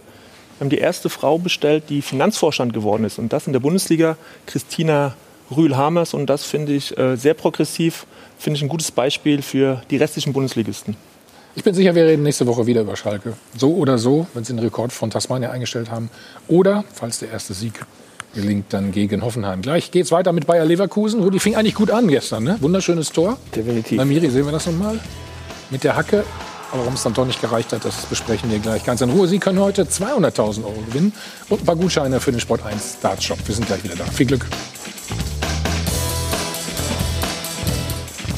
Wir sind wieder zurück beim Check 24. Doppelpass machen jetzt weiter mit Bayer Leverkusen. Zwölf Spiele. Waren sie ungeschlagen in der Saison. Kurz vor Weihnachten sogar Tabellenführer. Dann kam diese unglückliche Niederlage, muss man sagen. Ähm, Last-Minute-Niederlage gegen die Bayern. Gestern allerdings eine verdiente Pleite in Frankfurt. Trotzdem steht die Werkself so gut da wie lange nicht mehr. Und das liegt auch an dem Trainer, der wie die Faust aufs Auge zu Leverkusen passt. So schaut's aus. Gestatten Peter Bosch, Fußballtrainer, Offensivexperte, Prediger eines spektakulären, ungestümen Angriffswirbels. Das war einmal. Der neue Bosch hat seine Liebe zur Defensive entdeckt und ausgerechnet bei Bayer Leverkusen, früher auch oft eine wilde Draufgängertruppe, die nicht wusste, wo das eigene Tor steht, wird diese Liebe jetzt angeblich erwidert. Die Mannschaft hat gelernt zu verteidigen. Das ist sein Verdienst. Klappt natürlich nicht immer. Kann ja nicht sein, dass ausgerechnet ein Offensivspezialist Bayer zeigt, wie hinten die Null steht. Das klingt so abwegig, wie wenn man Rudi Völler als Schiedsrichter einsetzen würde. So schaut's aus. Peter Bosch war nicht immer der strahlende Holländer. 2017 nimmt er mit dem BVB zuerst die halbe Liga auseinander und stürzt dann ab ins Bodenlose. Angriffswirbel ohne Absicherung lautet der Vorwurf. Selbst eine 4 zu 0 Führung gegen Schalke bringt der Hurra-Fußballtrainer damals nicht über die Zeit. Und aus dem vermeintlichen Überflieger wurde noch vor Weihnachten der fliegende Holländer. So schaut's aus. Als Bosch nach Leverkusen kommt, bezweifeln viele, ob das gut gehen wird. Aber der Holländer erreicht sofort die Champions League, um sie im zweiten Jahr wieder hauchdünn zu verpassen. Auch Bosch geht also nicht ständig über Wasser. Aber er entwickelt zwar in Leverkusen fast vergessene Dinge. Titelreife und Titelhunger. Wer wird deutscher Meister, Herr Bosch? Bayern 04 Leverkusen. Das hört Rudi Völler gern, denn er hat mit Bosch eins gemeinsam. Beide hassen den Begriff Vizekusen wie die Pest. Die Geschichte mit Vizekusen fand ich schon immer für schwachsinnig. So schaut's aus. Rudi, wie hat dir die Aussage gefallen von Peter Bosch? Er sagt, Meister wird nicht nur, aber wird Bayer Das war ja, glaube ich, kurz nach dem Bayern-Spiel, äh, nach- als wir dann in der letzten Sekunde noch das Ja. Tor kassiert haben. Das hat er natürlich so ein bisschen ironisch gemeint. Ma- Äh, ja, hoffentlich auch ein bisschen, ein bisschen Wahrheit mit drin, aber äh, gerade so ein bisschen jetzt so gegen den Strom äh, zu, zu schwimmen, gerade wenn du noch einen kassiert hast kurz vor Schluss, dann war's natürlich, war er natürlich auch ein bisschen frustriert. Aber ist okay. Ja, ja. Was für ein Typ ist er? Wie würdest du ihn beschreiben? Äh, ja, erstmal ein ganz angenehmer Mensch, mit dem man über alles diskutieren kann ähm, und ähm, macht das überragend gut. Also bei uns jetzt mit den beiden Niederlagen nichts zu tun. Ich glaube, ein guter Trainer, Sandro, wirst du dann auch sehen, wenn du verlierst. Ne? Also nur gewinnen ist dann einfach. Ja. Aber gerade nach einer Niederlagenserie oder auch zu Beginn der Saison haben wir, wir haben ja, wir haben ja nicht so gut begonnen. Wir haben dreimal einander unentschieden gespielt ähm, gegen starke Mannschaften, muss man sagen. Ähm, und äh, dann aber dann zu den Dingen stehen, die du dann auch geplant hast.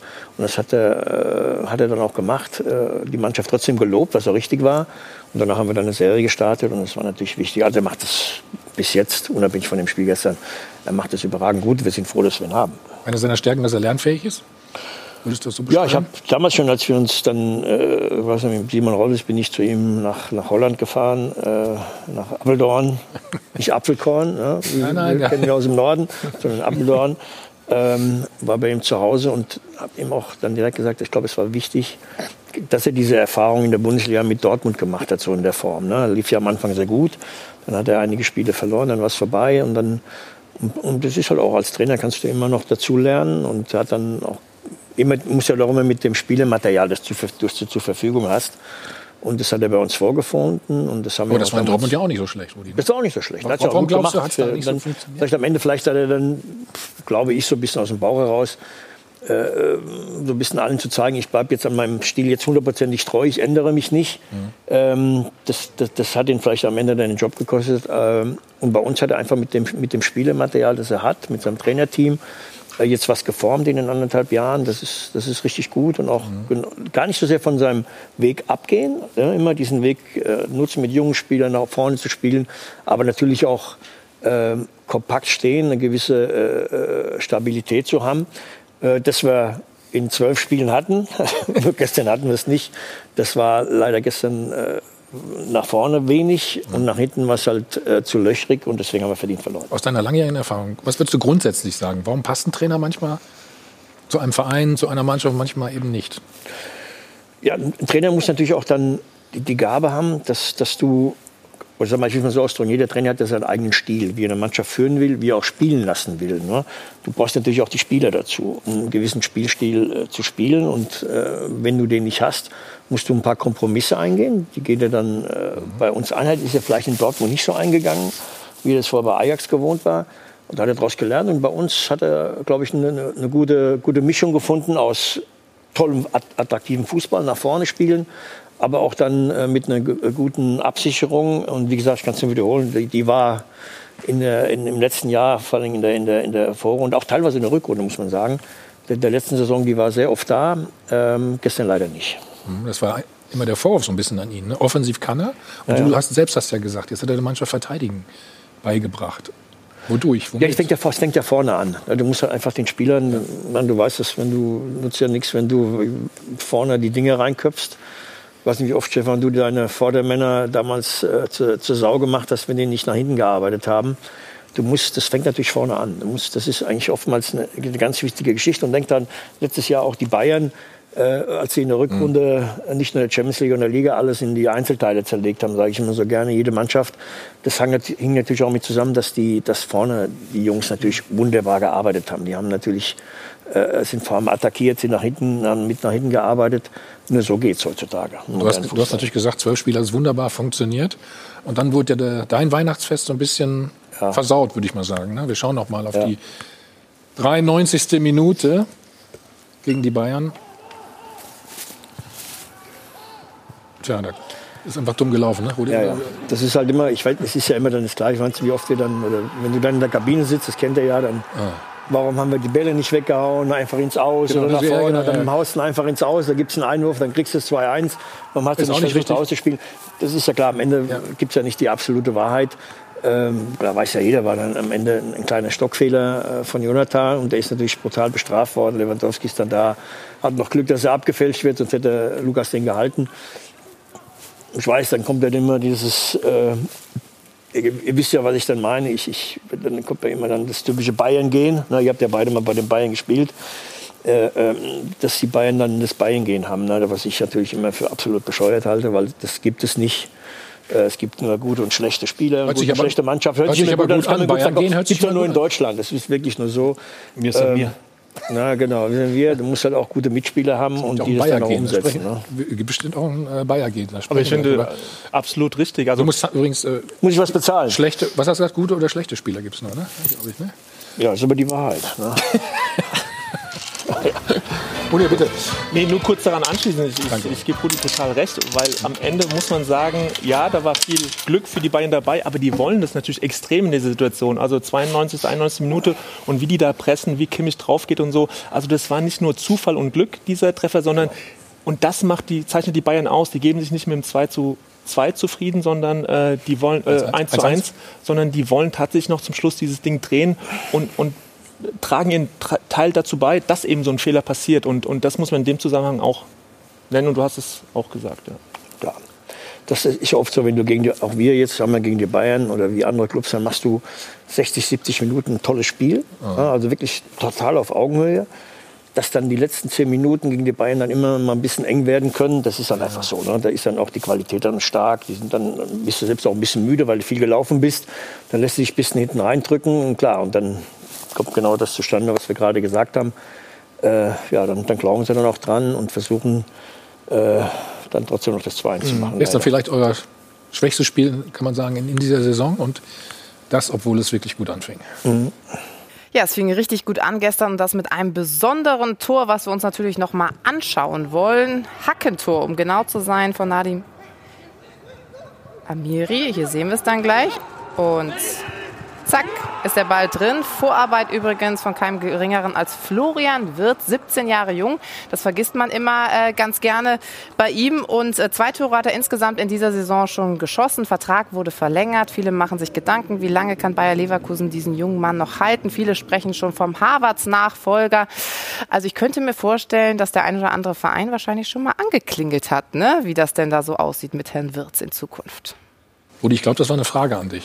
Ja, ja, also erstmal nochmal auf das Tor. Ich meine, ich habe oben auf der Bühne, wenn du äh, denkst, dann erstmal, wie gesagt, von Florian Wirtz wunderbar äh, da reingespielt, vom Nadim Amiri mit, mitgenommen, toll gemacht mit der Hacke.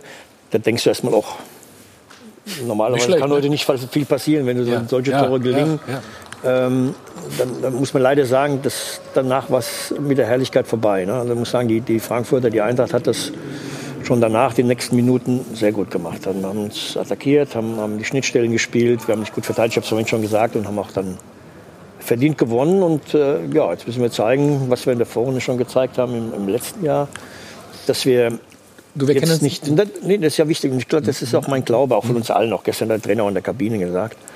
Ähm, das ist, glaube der Unterschied zu Bayer Leverkusen vielleicht noch vor, vor zwei Jahren oder drei Jahren. Hatten wir auch viele gute Spieler, bist doch mal in die Champions League gekommen, aber wenn es dann mal nicht lief, dann lief es nicht. Ich glaube, wir sind äh, im Moment stark. Also in, in, auch nach solchen, du, nach, nach solchen Mhm. Niederlagen wie gestern oder nach einer Niederlage gegen die Bayern in der letzten Sekunde, dass wir äh, als Gemeinschaft stark genug sind, auch jetzt eine gute Trainingswoche zu haben und auch nächste Woche gegen die Bremer ein, ein richtig gutes Spiel zu machen. Rudi, wir kennen uns ja auch schon ein bisschen länger. Ähm, ich habe schon gemerkt, dass du die Frage gar nicht beantwortet hast zu Florian Wirtz, dass du ausgewichen bist. Achso, nee, habe ich nicht richtig gehört. Nee, nee, ehrlich. Nee, gibt, Vereine ja nicht viel zu sagen. Nein, Lauer hat ja gesagt, ob ähm, Vereine schon angeklopft haben. Der Vertrag ist bis 2022. Ja, ist jetzt, man ist 17 Jahre, ne? der wird erst im Mai 18. Also jetzt, äh, jetzt bei uns anzuklopfen, macht ja gar keinen Sinn. Ne? Also wenn man gerade nicht den Vertrag verlängert und wir sind ja froh, äh, dass wir ihn haben, dass wir ihn bekommen haben und äh, dass sein, sein Weg jetzt äh, so geht. Der. Ich weiß, bei Florian Wirtz ist ja das typische Beispiel, wie es ähnlich auch, wie es die Gladbacher machen, auch die Leipziger. Wir müssen ja, äh, um so, so einen Spieler zu bekommen, es geht ja nicht nur darum, dass du dem jetzt äh, irgendwas versprichst, was du danach nicht halten kannst. Das muss dann auch eintreffen. Ne? Und das ist halt wichtig, als wir uns bemüht haben. Und da hilft natürlich auch ein bisschen unsere Vergangenheit mit Kai Havertz, mit vielen anderen, die wir, die wir schon in, in, Leverkusen hatten, junge Spieler. Oder Julian Brandt haben wir geholt als ganz jungen Spieler. Die müssen natürlich auch, wenn sie die Qualität haben und dann auch im Training den, den Trainer überzeugen, die müssen dann auch spielen. Ja, das war auch einer der Hauptgründe. Viele haben nicht verstanden, aber wir haben jetzt einen Kai Havertz verkauft für viel Geld. Äh, warum haben die eigentlich keinen, keinen Nachfolger geholt, in- in- äh, ja, weil wir junge Spieler holen mit Florian Wirtz. Äh, viele haben ihm das noch nicht zugetraut, aber wir wollten einfach, dass, dass wir jetzt keinen vor ihn setzen. Dass wir jetzt irgendeinen holen, der vielleicht auch viel Geld kostet. In den Zeiten, in den schwierigen Zeiten haben wir es sowieso nicht gemacht.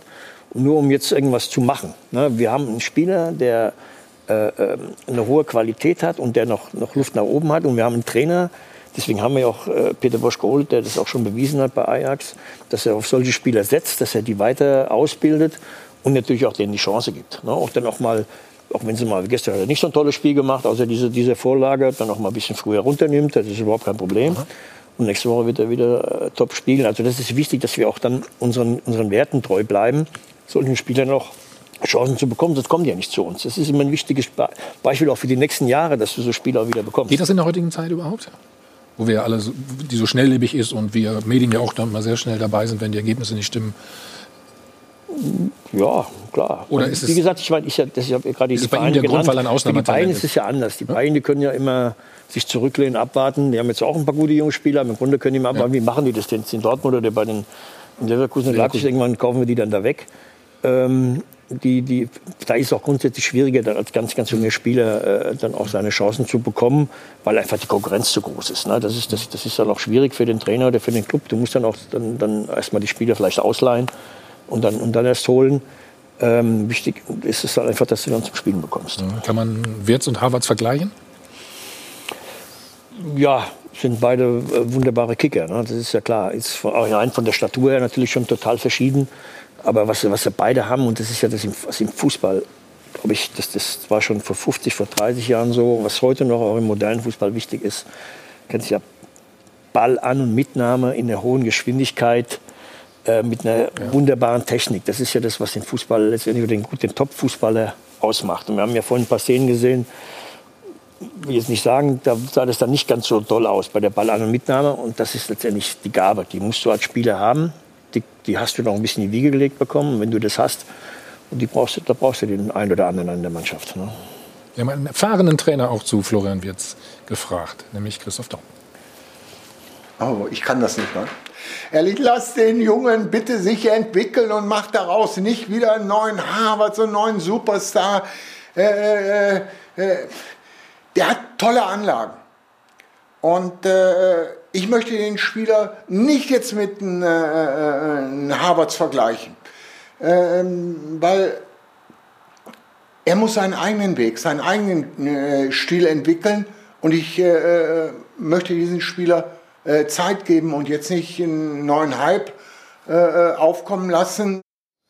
Also das ganze Interview natürlich bei sport1.de nachzulesen, beziehungsweise, nee, das ist ja Bild, wie ich gerade gesehen habe, also kann man sich äh, in Ruhe nochmal anhören. Sandro, ist vielleicht das die größte Aufgabe auch heutzutage für die Vereine? Rudi hat es gerade angesprochen, da ist ein 17-, 18-Jähriger, der sehr talentiert ist, ist gar keine Frage, aber natürlich auch noch nicht so viel Erfahrung hat, dass man dem auch hilft, wenn dieser Hype entsteht um ihn herum? Ja, definitiv. Es ist ja auch mittlerweile durch die Zeiten auch alternativlos, auch für größere Vereine. Man muss mehr auf den eigenen Nachwuchs setzen, auf junge Spieler setzen. Das Geld ist nicht mehr da. Jede Woche einen für 70, 80 Millionen zu kaufen. Und was Rudi sagt, das ist extrem wichtig. Du kannst ja nicht nur einen Spieler, du kriegst immer mal wieder einen Spieler, du überzeugst deine Berater, seine Eltern, ihn selber vielleicht kurzfristig mal holen, aber da musst du ihn auch spielen lassen. Auch für die nächsten Spieler. Wenn ein Havertz jetzt geholt worden wäre oder, oder die Chance gegeben wäre und hätte keine Einsatzzeit gehabt, dann hätten sich die Wirts und die danach folgenden Spielern auch gesagt, hm, der kriegt ja gar keine Chance. Und er sieht bei Leverkusen, Klappbach, Leipzig, Dortmund macht es auch sehr, sehr gut. Die kriegen ihre Zeit. Bayern hat das auch verändert mit Salihamidzic. Die setzen auch immer mehr auf junge Spieler. Also da hat auch ein Umdenken stattgefunden, das muss man auch deutlich sagen. Ähm, die kriegen die Zeit, die kriegen die, die Zeit, sich zu entwickeln. Und ich finde auch, man sollte den Jungen einfach spielen lassen. Der ist 17 Jahre, zwei, drei Jahre spielen lassen, sich entwickeln lassen. Und wir haben leider aktuell nicht so viele Topspieler wie ihn in Deutschland. Deswegen sollten wir uns dann einfach freuen, den jedes Wochenende gut zuschauen, aber Entwicklung nicht immer jede, sage ich mal, kleine Delle zu sehr auseinandernehmen. Einfach den Jungen spielen lassen und sich einfach freuen als deutscher Fußballfan. Ja, und auch dieses Vertrauen zu schenken, was ganz, ganz wichtig ist in einem ruhigen Umfeld. Und das ja. habt ihr ja bei Bayer Leverkusen. Ich kann mich erinnern, bei Kai Havertz, als er noch in Leverkusen war, hatte er auch so eine Phase, wo er über Wochen ja. ganz, mhm. also mhm. wirklich schlecht gespielt hat. Aber ihr habt ihm weiterhin vertraut und er ist zurückgekommen, stärker als er vorher war. Und sowas bekommst du halt bei Bayer Leverkusen. Das kriegst du bei Bayern München nicht. Wenn du da über Wochen schlechte Land bist du weg. Nicht nur auf der Bank, wahrscheinlich auf der Tribüne. Und deswegen ist für einen Wirtz diese Entwicklung bei Bayer Leverkusen ganz, ganz wichtig, dass er noch Jahre dort bleibt für seine auch Persönlichkeitsentwicklung. Ganz Absolut. klar, weil er eben dieses Vertrauen dort bekommt.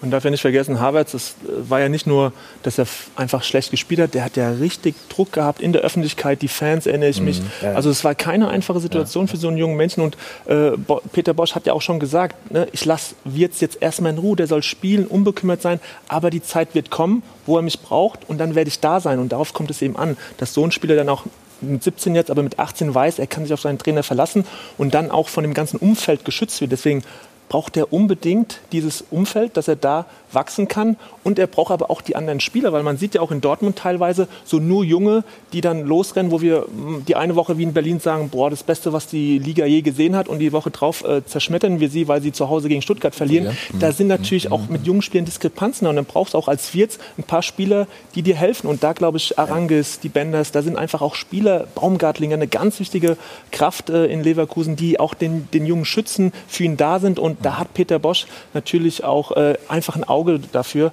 und äh, auch diese Spieler äh, zu, zu fördern, also seine Führungsspieler. Ich finde, Dortmund ist ja ein super Beispiel. Ähm, die Frage ist, oder die, die ich mir auch stelle, ähm, Warum klappt das in Leverkusen und in Dortmund nicht? Sind es in Dortmund zu viele? Denn im Prinzip wird ja Dortmund gerade so ein bisschen die Abhängigkeit von einem 20-Jährigen und ähm, dass man jetzt auf Mokoko, auf einen 16-Jährigen auch setzen will, so ein bisschen in der Öffentlichkeit zumindest zum Verhängnis. Ich glaube, äh, Stefan, du hast es ja auch ziemlich kritisch gesehen, dass man dann nicht im Angriff mhm. nochmal nachgelegt hat und gesagt hat, man braucht zumindest ein bisschen Erfahrung. Ähm, in Leverkusen ist es ja grundsätzlich bewundernswert, der, der Mut da jetzt auch auf ihn zu setzen, aber natürlich trotzdem ein schmaler Grad, weil er ja seine Schwächephase, wie sie Kai Havertz hatte, wie sie jeder in dem Alter hat, die wird er ja bekommen. Ja, auf jeden Fall. So, wir hören noch mal den Trainer. Gestern nach dem Spiel, also wir haben schon viel gelobt, aber gestern war er überhaupt nicht zufrieden. Erstmal unsere Feldbesetzung gegen den Ball war nicht gut. Das haben wir in die erste Halbzeit schon umgestellt. Dann war es ein bisschen besser.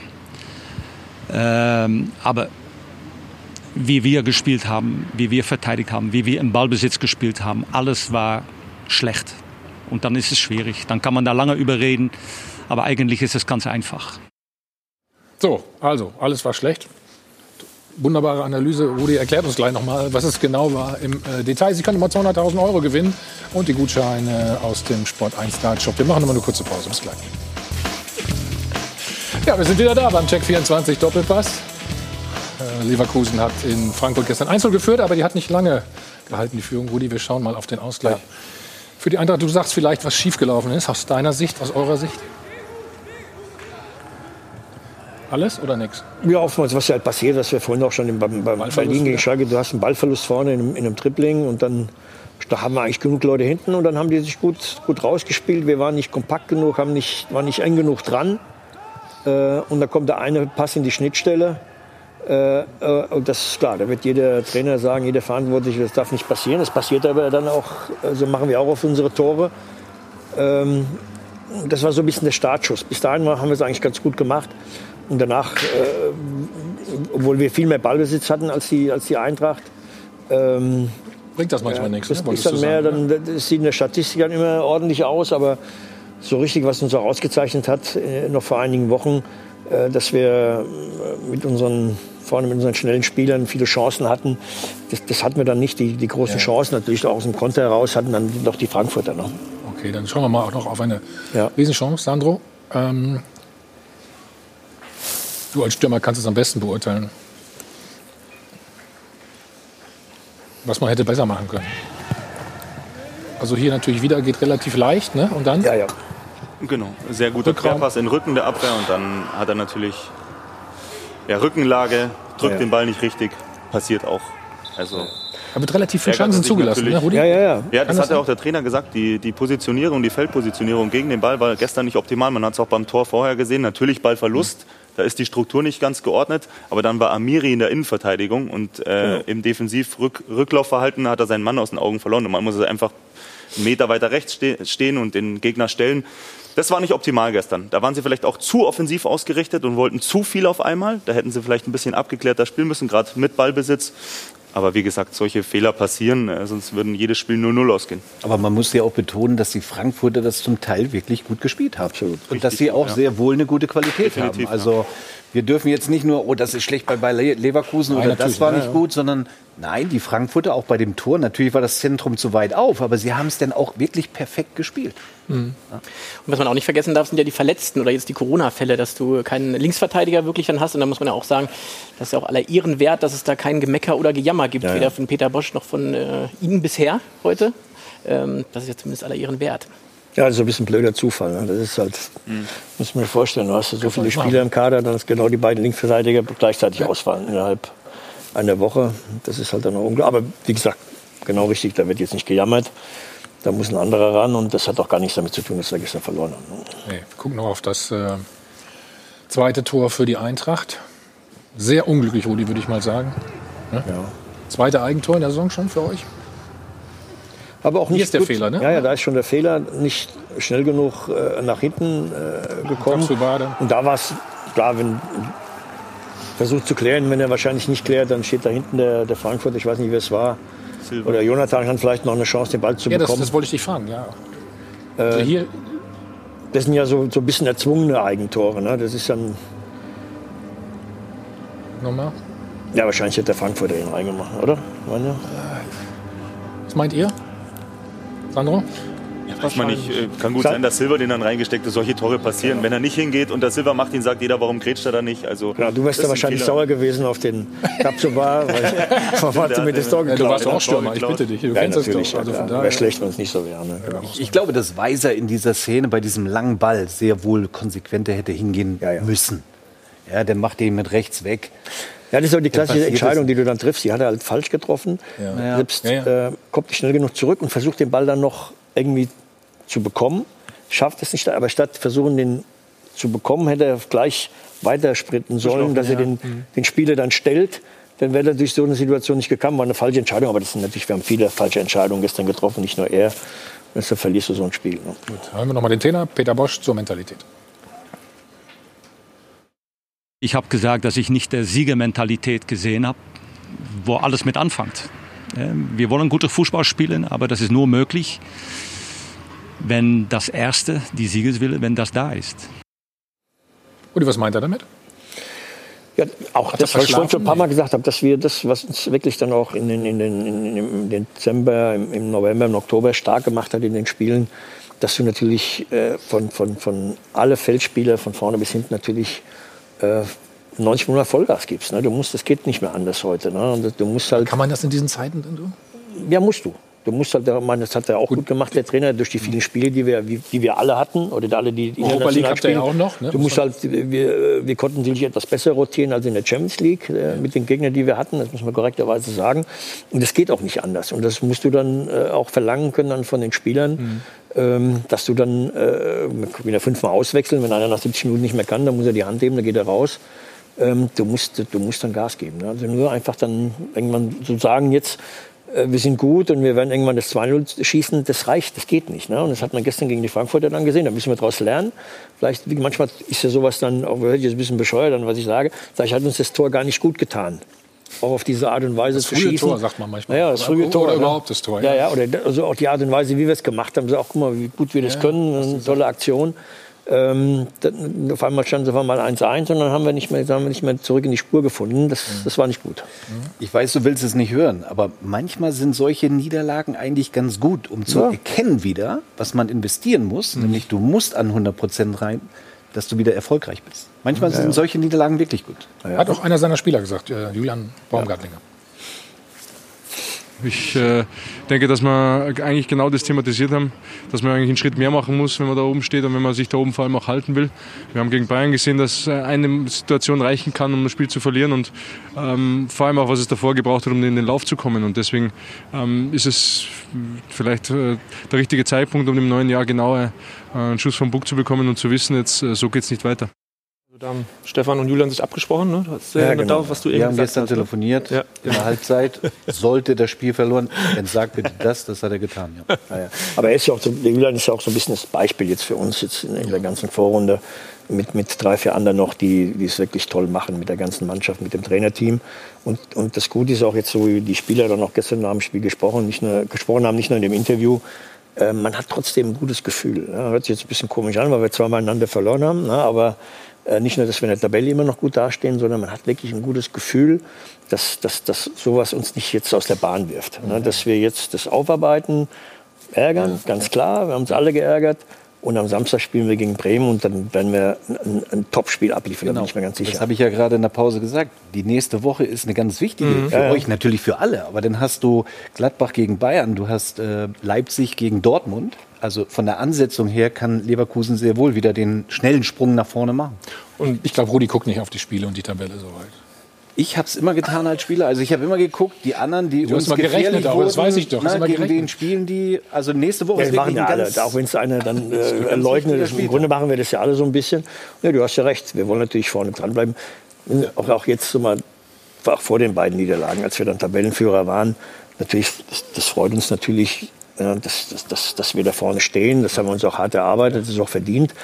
Ähm, aber wir wissen natürlich, dass du auch die Mannschaften, die hinter uns sind, natürlich auch stark sind. Ne? Die, die Dortmunder spielen heute noch, die Leipziger haben gestern wieder ein Bombenspiel abgeliefert, Die die, Wolfsburger haben sind- gewonnen, die Wolfsburger sind Wolfsburger sind so stark. schlecht drauf, ne? Also wir sind, äh, äh, natürlich wollen wir vorne dabei bleiben, aber und das Hauptziel, und das ist ja schon schwer genug, also das ist auch nicht jetzt, dass wir jetzt uns kleiner machen, als wir sind. Wir wollen wieder in die Champions League. Letztes Jahr sind wir knapp gescheitert. Und da wollen wir wieder hin. Und ist im Moment auf einem guten Wege, aber es ist gefährlich, ne? weil du einfach Mannschaften hinten dran hast, die absolut äh, Qualität haben und die ihre Leistung bringen. Rudi, du hast ja genug Geld. Was du damit machst, das sagst du uns gleich. Wir müssen gleich einen Spot machen, wir müssen nämlich Geld verdienen. So, Rudi hat einen Schluck Kaffee genommen und in Ruhe überlegt. Mit den 80 Millionen. Habt ihr doch gar nichts ausgegeben, ne? Jetzt Transferfenster ist jetzt wieder offen. Ja, das haben wir Ist schon, das haben wir ja schon äh, in, der, in der Pause oder als dann die, das Transferfenster zu war, haben wir es ja schon versucht zu erklären. Äh, klar, Simon Rolfes und sein äh, ganzes Scouting-System. Wir haben natürlich die, die, die Augen offen, die Ohren, wollen alles. Wir versuchen natürlich uns immer wieder äh, zu verbessern, wenn es möglich ist, aber natürlich auch in diesen schwierigen Zeiten. Ist der Geldbeutel denn noch locker bei euch? Nein, auf keinen Fall. Das gilt ja für alle Clubs. Das hat jetzt gar nichts mit dem Geld von K. Harvard zu tun. Das haben wir schon im Sommer bewiesen, dass wir keine kein, kein Blödsinn machen, gerade in diesen schwierigen Zeiten. Mhm. Ähm, das geht nicht. Ja, wir haben auch, deswegen haben wir ja auch bewusst diesen Weg äh, genommen, äh, dass Spieler, die vielleicht, die wir schon im, im, letzten Jahr im Winter geholt haben, so ein bisschen kleinen Vorgriff, mhm. äh, die vielleicht nicht so äh, zum Einsatz gekommen sind, jetzt ist, ist, ist, ist Kai Havertz gegangen als unser, unser Fixpunkt. Kevin Volland, Volland der jahrelang ja, Topleistung ja, genau. abgeliefert hat bei uns. Gut, da haben wir, glaube ich, schon, dass wir da mit, mit Patrick Schick haben wir da schon äh, eine Top-Lösung äh, ja. gefunden. Der wird seine Tore machen, da bin ich mir ganz sicher. Lukas Salario, der ja auch äh, jetzt dann mehr zum Blüht Einsatz gekommen ist. Mhm. Also das funktioniert schon. Und da, was ich vorhin schon mal gesagt habe, natürlich hätte man sagen können, jetzt haben wir so viel Geld bekommen, wir machen, aber es macht keinen Sinn, weil wir wussten, Karl Havertz kannst du sowieso nicht ersetzen. Das ist ein Ausnahmespieler, ein Ausnahmetalent und wir haben jemanden, ganz so wiederholen wie Florian Wirz, auch wenn es Christoph vorhin so ein bisschen, dass wir den nicht so hoch ja. äh, jubeln sollen, ähm, aber das ist ein Spieler, der auf den setzen wir natürlich äh, in den nächsten Jahren dass der bei uns noch mal den nächsten Schritt macht, ähnlich wie bei Kai, obwohl sie wirklich verschieden sind, da hat er ja recht. Mhm äh, als Typen, aber der wird bei uns äh, viele tolle Jahre haben. Wie, denn, wie, wie, glaubst du, ist denn diese Transferphase jetzt? Natürlich ruhiger als sonst wahrscheinlich, ne? Ja, wie bei allen Clubs. Ne? Also, ich also nicht nur bei die, die, Leip die, Leipziger haben ja jetzt schon äh, was geholt äh, aus Salzburg, äh, überraschenderweise. ne? ähm, und ähm, das wird ruhig sein. Ne? Wir, wir, haben natürlich auch die, die, die, die, wie gesagt, die ein paar Ideen, äh, die wir versuchen umzusetzen, aber das ist dann, das ist dann keine, keine große Lösung. Das wird vielleicht den, den, den Kader oder die Mannschaft noch ein bisschen stabiler zu machen, vielleicht mit einem jungen Spieler, Wo brennt es der dann Perspektiven hat. Äh, das kann sein, dass wir doch was machen, es kann auch sein, dass wir gar nichts machen. Welche Position, Rudi? Wo brennt es aus deiner Sicht? Ja, wenn, man, wenn man das immer vor, vorher wüsste, ne, das ist ja immer man wüsste jetzt, dass eine Person, eine Position sich permanent verletzt, aber das weiß ja vorher nicht. Also ich glaube schon, das haben wir schon im Sommer gesagt, dass wir jetzt auch wieder für die Rückrunde, wir sind, wir sind gut aufgestellt mit unserem Kader. Einige kommen ja zurück. Äh, wir hatten ja einige Verletzte. Äh, das gilt ja für andere Clubs auch. Das wird uns helfen jetzt in diesen vielen englischen Wochen. Wir wollen ja viele englische Wochen haben. Was ist ja, wenn wir sagen, wir wollen Titel gewinnen, weil ist ja so ein bisschen das heißt ja nicht, dass es jetzt immer nur um die deutsche Meisterschaft geht. Ne? Wir wollen da die Champions League erreichen. Aber das haben wir letztes Jahr schon gesagt, wir sind im Pokal, klar. Das ist ja der Titel, das sagen ja alle immer, das ist der Titel, der am einfachsten theoretisch zu gewinnen ist, zumindest ins Endspiel zu kommen. Und in der Europa League, trotz, obwohl da viele Topclubs äh, dabei sind, da, muss ja die, also, da wollen wir natürlich auch ähnlich wie im letzten Jahr, da wollen wir sehr weit kommen. Da sind wir sehr, sehr optimistisch, gerade in unserem Kader. Ja, dann wärst du auch in der Champions League, ne? Wenn du, wenn du, die Europa League gewinnst, bist du ja in der Champions League. Also von daher. Genau. Und Sevilla ist ja nicht dabei diesmal. Ne? Genau. Ja? Stimmt. Ja, ja. Aber du hast gerade RB Leipzig angesprochen. Äh, sicherlich einer eurer größten Konkurrenten und über die sprechen wir jetzt äh, insbesondere über den Rückhalt ganz hinten, die Nummer eins. Und das ist Peter Gulaschi. Siebenmal insgesamt in dieser Saison ist, hat er zu Null gespielt, also kein Tor reingelassen. Damit führte auch momentan das Ranking bei der Weißen Weste an. Übrigens dicht gefolgt von Lukas Radetzky von Bayer Leverkusen. Fünf weiße Westen gehen auf sein Konto. Gestern ging es ja gegen die Stuttgarter für RB Leipzig. Und da wollen wir uns eine Szene anschauen. Eigentlich hat er die ganze Zeit überhaupt nichts zu tun gehabt, Gulaschi. Allerdings, wenn er dann gebraucht wird, ist er eben auch da. 85. Spielminute mit dieser starken Aktion also das Gegentor verhindert. Und das zeigt eben RB Leipzig, eben was äh, ja, die Torwartposition angeht, richtig stark aufgestellt. Insgesamt gab es im Dezember 16 weiße Westen, heißt also 50 Euro pro weiße Weste, insgesamt 800 Euro von unserem Partner Schöner Wohn Polarweiß ins Phrasenschwein. Das Ganze für den guten Zweck. Da bedanken wir uns natürlich für. Und ja, wenn es so weitergeht, können noch ein paar weiße Westen dazukommen, ne, damit das Phrasenschwein auch schön gefüllt ist am Ende der Saison. Und die sind verdammt stabil, ne? Leipzig? Ja, auf jeden Fall. Also ist ja nicht erst seit, seit einigen Spielen, seit einem Monat schon. Die machen sich schon seit, seit, seit, seit Jahren sehr gut. Äh, und trotz des Abgangs, ähnlich wie bei uns, sowohl bei Kai Havertz verloren haben, auch äh, mit, mit äh, Werner, der ja sagen wir, ein sehr wichtiger Spieler war. Ähm, mit Schick hast du ja noch weggekauft, auch noch. Ja, ja tut uns auch gut. Ne? Ja. Aber trotzdem, was, was in Leipzig ja wirklich dann auch top ist, muss man auch gestern im Spiel gut sehen, die haben natürlich äh, nicht nur in der Vorwärtsbewegung dann Top-Qualität, auch hinten die, die Vierer- oder Dreierkette, egal wie sie dann spielen, das ist schon, das ist schwer da vorbeizukommen. Unwahrscheinlich Geschwindigkeit, alle unwahrscheinlich schnell. Ähm, das ist schon, schon schwierig, gegen die zu spielen. Und trotzdem finde ich, finde ich sehr gut, dass ihr mit Gulaschi eingestiegen seid, weil ich glaube schon, dass der im Moment auch diesen Unterschied macht, warum Leipzig vielleicht am Ende doch auch den nationalen Titel gewinnen kann, weil das erinnert mich ein bisschen auch an Neuer, der in ganz, ganz vielen Spielen zuletzt vor den Titeln der Bayern eben solche Situationen gemeistert hat. Ich erinnere mich Gulaschi auch gegen Manchester United, wie er kurz vor Schluss das 3-3 findet und damit auch äh, quasi den Einzug der Leipziger ins Achtelfinale gesichert hat. Also der ist eine super konstante, einer der unterschätzendsten äh, Torhüter äh, in Europa. Äh, es gibt ja so ein paar Statistiken, ich habe eine davon gelesen, ja. die geht von zu erwarteten Toren aus und da führt er auch in Deutschland. Also er verhindert einfach Torchancen mehr als andere, wo normalerweise klingelt und er verhindert es und äh, er ist äh, einer der, der herausragenden Spieler äh, der Bundesliga und, und glaube ich, mit, mit den Innenverteidigern der Moment, der vielleicht dazu beitragen könnte, dass es Leipzig am Ende schafft. Ja, beste Abwehr haben sie im Moment, ne? Ja, ja ich glaube, die haben äh, neun Gegentore. Ja. ja. Also ich habe also, äh, sie in der Champions League mit der Saison auch begleitet, öftermals. Es ist nicht nur die Offensive, es ist auch die Defensive. Das ist absolutes Prunkstück. In der Spieleröffnung haben sie ungemeine Kreativität, ungemeine Sicherheit, Schnelligkeit. Und auch defensiv haben sie eine Körperlichkeit. Mhm. Also diese Spieler gerade hinten drin, die verkörpern eigentlich alles, was dem modernen Fußball so, mhm. ja, was man braucht, was man mitbringen muss.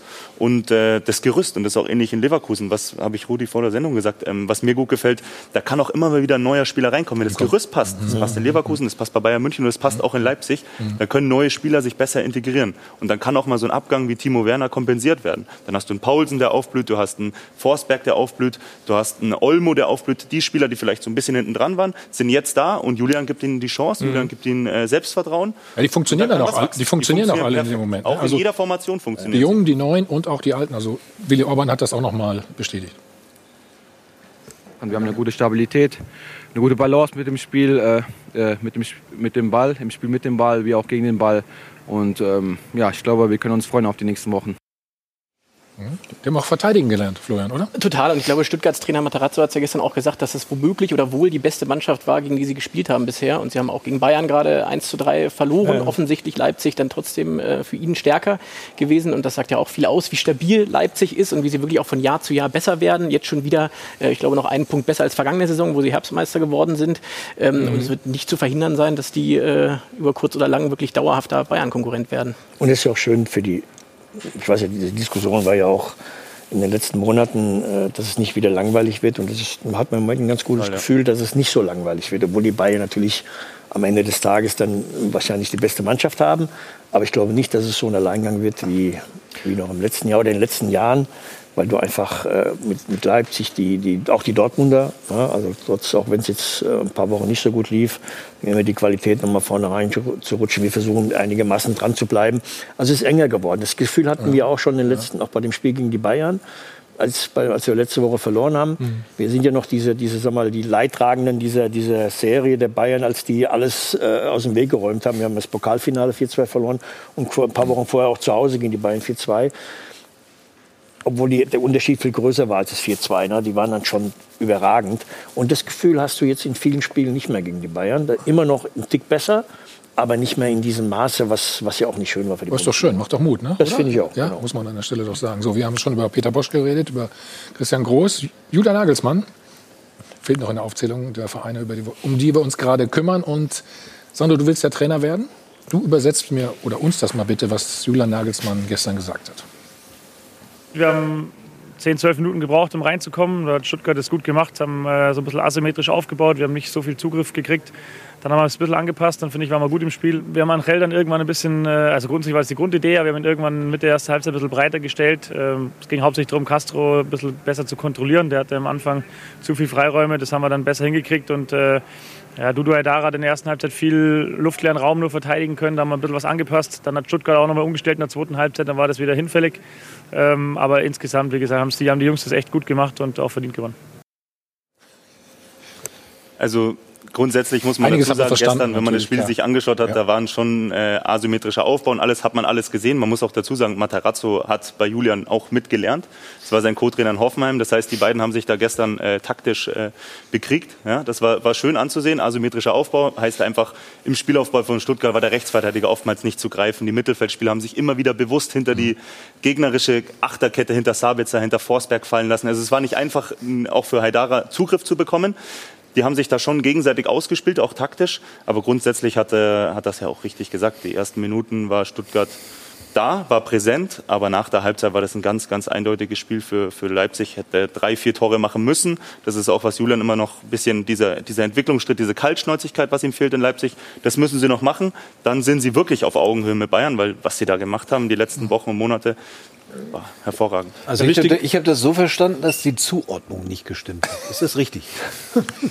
um das mal jetzt, einfach zu sagen. Komm, jetzt, jetzt sagen wir ehrlich, also wenn er das damals zu uns gesagt hätte, wir hätten es nicht verstanden. Aber wichtig ist ja- nicht. Wir wären überfordert gewesen, ganz ehrlich. Wichtig ist ja, dass die Spieler. Das ist eine andere. Ich, ich glaube nicht, dass ihr überfordert gewesen wärt. Entschuldigung, Muni, wenn Ja. ich unterbreche, aber das ist einfach, die Generation ist anders. Ist anders, Da kann kann man man sich ja. jetzt hier unterhalten, aber es ist so, wie es ist. Da muss man sich darauf einstellen, da muss man auch darauf eingehen. Die Trainergeneration ist anders und jeder muss für sich seinen Weg finden. Und wenn er das so bespricht und ich denke, wenn Sabitzer das jetzt nicht versteht äh, oder ein Haidara nicht versteht, dann werden sie mit einem Übersetzer, gut, der Österreicher braucht zum Glück keinen Übersetzer, aber dann werden sie auch nachfragen. Das Ja, heißt, das wollte ich ja genau sagen. Also, Ich meine, das ist auch nicht negativ, ne? Nee, nee, wichtig ist ja, dass die Spieler es verstehen und dass die Spieler auch merken, dass das Erfolg bringt, was mir der Trainer sagt. Wenn der nämlich sagt, hey, geh da und dahin oder wir ändern was, dass der dann auch merkt, das hat Sinn und Verstand. Und Julian ist ja nun mal wirklich ein absoluter Taktik-Fuchs-Experte und der macht es mit so einer Leidenschaft auch und mit so einem Fachwissen. Und was er da jetzt aufgebaut hat in Leipzig, da sieht man, dass die Spieler tatsächlich das verinnerlicht haben. Und was ich noch sagen wollte, was man bei Leipzig merkt, das ist ein anderes Selbstverständnis als letztes Jahr noch.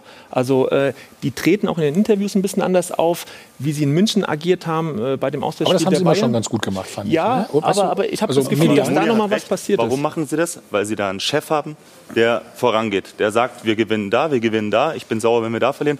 Und das ist, du, es ist dein, dein Fachgebiet, Führungskräfte. Und da, ich glaube, diese, diese Absolut. Führungskraft in Leipzig geht voran, zeigt es, was es eigentlich mit Selbstbewusstsein, was du mit der Mentalität erreichen kannst. Die Qualität ist nicht so hoch wie, wie Bayern München von den Einzelspielern vielleicht. Äh, ähnlich wie in Leverkusen, denke ich. Die, das ist auf Augenhöhe, aber was er macht, er Absolut. geht vor und die Spieler können folgen. Gut, wenn man jetzt Julian Nagelsmann sieht, Uni, Ja, und, du bist und, dann, Anführer. und dann Christian Groß. Ja, du bist Anführer. Das ist eine andere Generation erstmal, haben wir schon gesagt. Der ist doppelt so Ist alt. auch unfair immer zu vergleichen. Ja. Jeder hat seine Stärken und Schwächen. Also. Aber Ja. Auf die Unterschiede was jetzt gefällt dir besser? Da gibt es keinen besser und keinen schlechter, würde ich sagen. Also du, jeder entwickelt seinen Stil und das ist ja das Entscheidende, dass du als, als Trainer, als, als Sportdirektor, als Sportvorstand, dass du deinen deinen Stil entwickelst, der zu dir passt als Persönlichkeit. Und bei Julian passt das zu 100 Prozent. Ihm nimmt man alles ab. Und er ist ein bisschen strange, schräg manchmal, auch im Auftreten, in dem, was er sagt, aber es passt zu ihm. Und er ist mit voller Leidenschaft da und Groß ist wieder ein ganz anderer, der ein bisschen mehr mit äh, Persönlichkeit, mit, äh, mit so einer Distanz, äh, mit Respekt, mit Verantwortlichkeit umgeht. Also da muss jeder seinen, seinen, seinen, seinen Weg finden. Und das ist ja das Entscheidende im Leben überhaupt, dass du das findest, was zu dir passt. Und äh, ich glaube, Klar, die- Julian ist da auf einem guten Weg dabei. Klar, jeder Trainer hat ja so seine eigene Art. Den drückt der er schon Mensch auf, aber er muss natürlich trotzdem auch, mal Ralf Rangnick, der ist ja auch jetzt so mal die ältere Trainergeneration, aber immer mit, mit natürlich mit äh, neuen Ideen, innovativen Ideen. Ähm, der hat das ja auch schon in dem Jahr, als er es gemacht hat, hat die haben einen tollen Fußball Super, gezeigt. super ne? Das Wichtige ist schon, ist natürlich auch dann äh, die Qualität der Spieler, die du dann holst, die du ausbildest, die du, dass du dann auch ein gutes Händchen hast. Das darfst du auch nicht unterschätzen. Ja. Die Trainer, klar, ein Trainer, ein guter Trainer ist wichtig, aber du brauchst auch ein paar gescheite Spieler. Ne? Das Ja, schon genau. wichtig, ne? Und das ist das beste Beispiel. Nehmen wir Jupp Heynckes. Er war bei Schalke, er war bei Gladbach. Es lief nicht sportlich. Dann geht er zu Bayern München und gewinnt das Triple. Also hängt es sehr wohl an der Qualität oder zusammen mit der Qualität, die ich dann im Kader auch habe. Peter Bosch in Dortmund gut angefangen, hinten raus.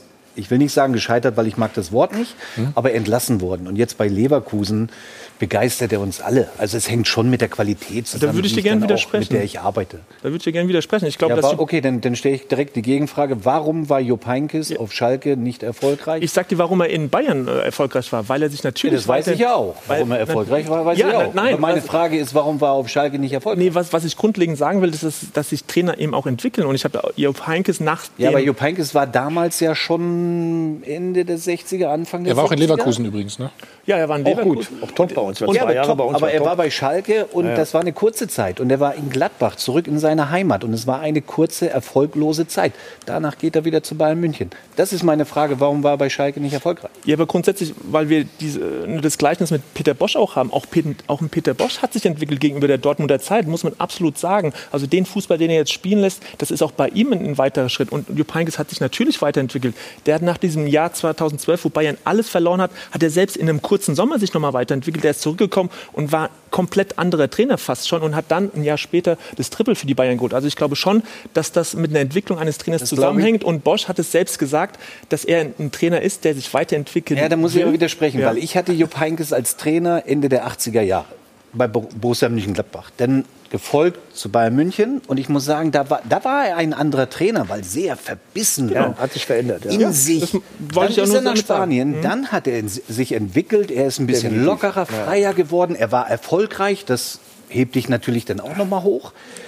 Meine Frage war ja, weil dann war ja in seiner Entwicklungsphase auf einem fast Ende des Stands, also sprich vom Alter her, dann ist er ja zu Schalke 04 gegangen. Und danach Borussia Mönchengladbach und dann zurück zu Bayern München.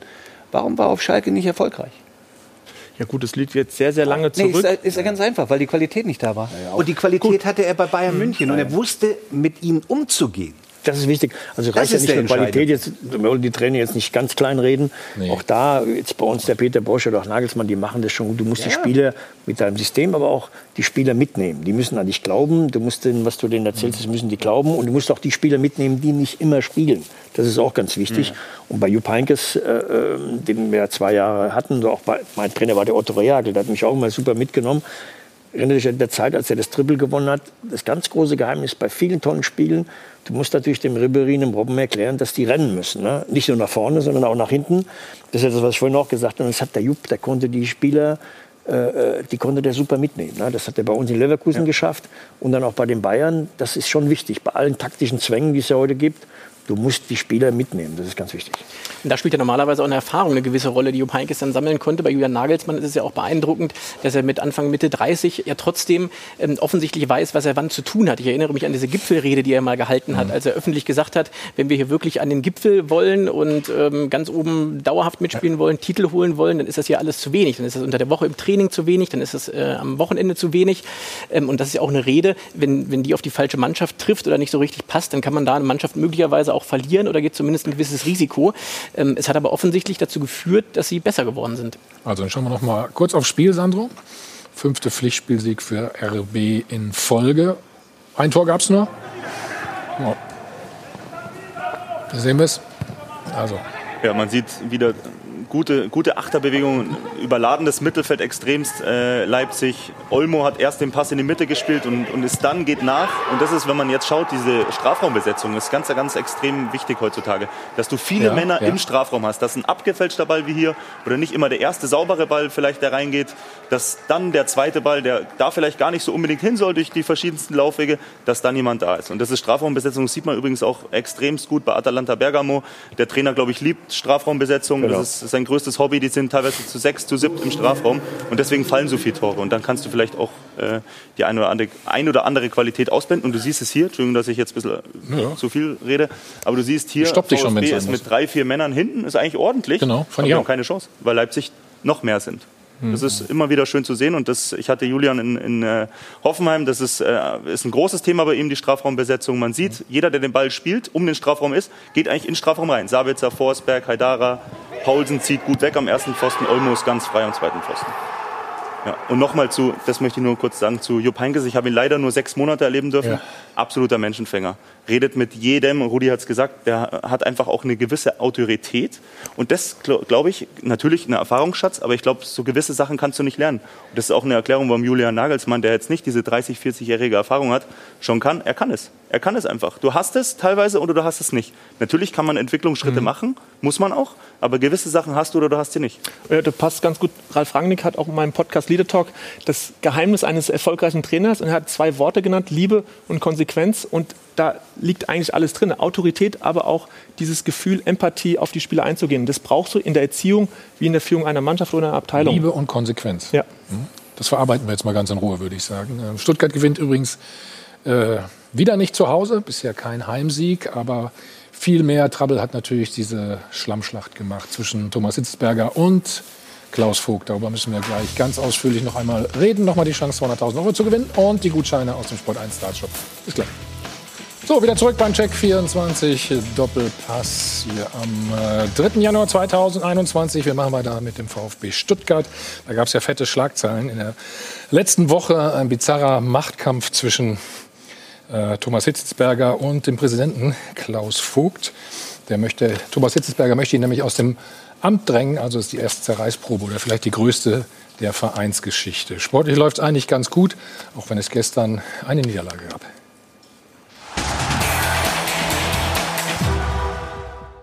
Immer noch kein Heimsieg für die Stuttgarter, aber das ist kein Drama. Das eigentliche Drama spielt sich neben dem Platz ab. Auch wenn beide die Form warten und sich im Anschluss an ein Gespräch noch einmal begrüßten, hinter den Kulissen bekriegen sich die zwei wichtigen Entscheidungsträger beim VfB. Momentaufnahmen einer Zusammenarbeit, in der es längst keinerlei Wohlwollen mehr gibt. Das Verhältnis eindeutig zerrüttet. Auslöser ist offenbar die Jahre zurückliegende Affäre um die Weitergabe von Mitgliederdaten, die Präsident Klaus Vogt lückenlos aufklären will und Vorstandsboss Thomas Hitzelsberger anscheinend nicht.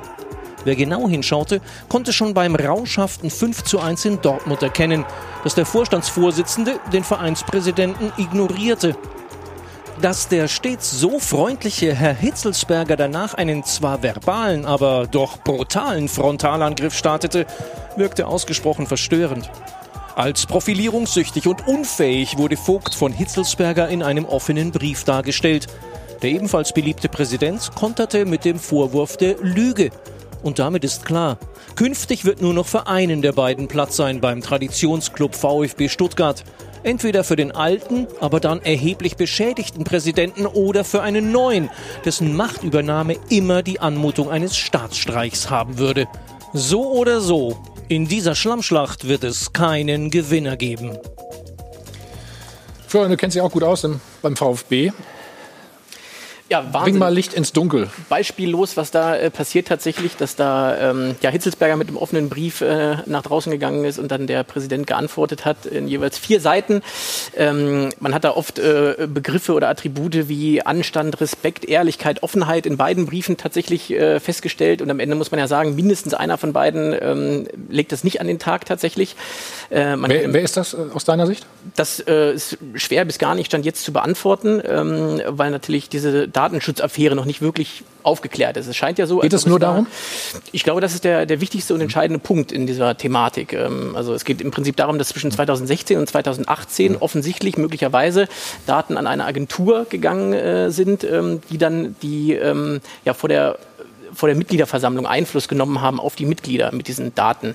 Ähm, und der Klaus Vogt möchte jetzt, und das hat er auch angekündigt, diese Affäre lückenlos aufklären ähm, und ähm, hat sich das auf die Fahnen geschrieben und tatsächlich mit einer externen Firma, die er beauftragt hat, äh, die jetzt ungefähr 400.000 Euro angeblich an, ähm, aufgebraucht hat oder gekostet hat.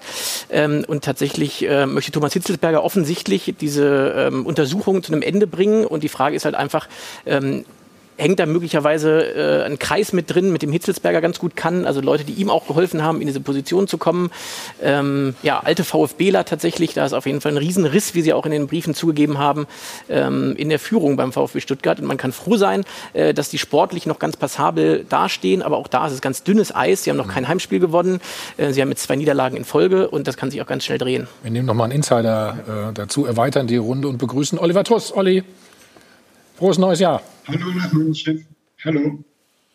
Kannst du uns helfen bei der Aufklärung dieser, ja, wie soll ich es beschreiben, Farce?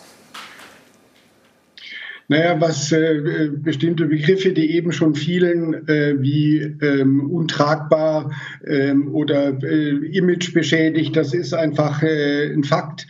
Denn ähm, was Thomas Hitzelsberger da getan hat mit diesem Brief, der in einer ungewöhnlichen Schärfe formuliert war, ähm, ist wirklich beispiellos. Und man fragt sich, äh, ob er danach noch tragbar ist.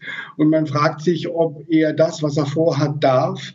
Äh, sprich, ähm, im Grunde den, ähm, die AG ähm, über den EV zu stellen und ähm, die Kontrolle, wenn er beide Ämter ausübt, die Kontrolle im Grunde ähm, abzugeben, die der EV hat. Äh, und das ist dann auch nochmal eine Frage, was die ähm, Lizenzgeschichte angeht, weil eben der EV ähm, die Kontrolle über diesen, über, über den Verein behalten muss, ein Mehrteilsanteilseigner sein.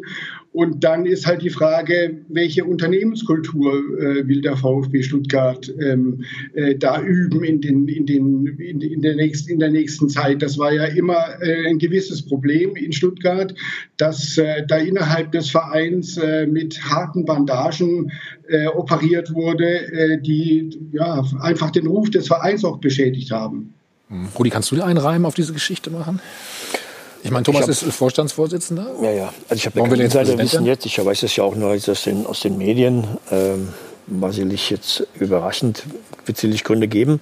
Ich glaube auch, dass das, bevor ähm, Hitzelsberger jetzt an die Öffentlichkeit gegangen ist, dass es tatsächlich auch mal ein Gespräch gab zwischen den beiden. So stelle ich mir das vor. Also gestern sollte es Ja, aber danach. Aber ich danach, glaube, genau. bevor du so an die Öffentlichkeit gehst, äh, hast du ja wahrscheinlich schon mal die Problematiken angesprochen intern. Anders kann es ja nicht sein. Ne? Du musstest ja versuchen, erst mal intern zu glücken. Da gab es wahrscheinlich dann verschiedene äh, Meinungen, Auffassungen, ja. Auffassungen zu. Und dann, dann hat man diesen Weg gewählt.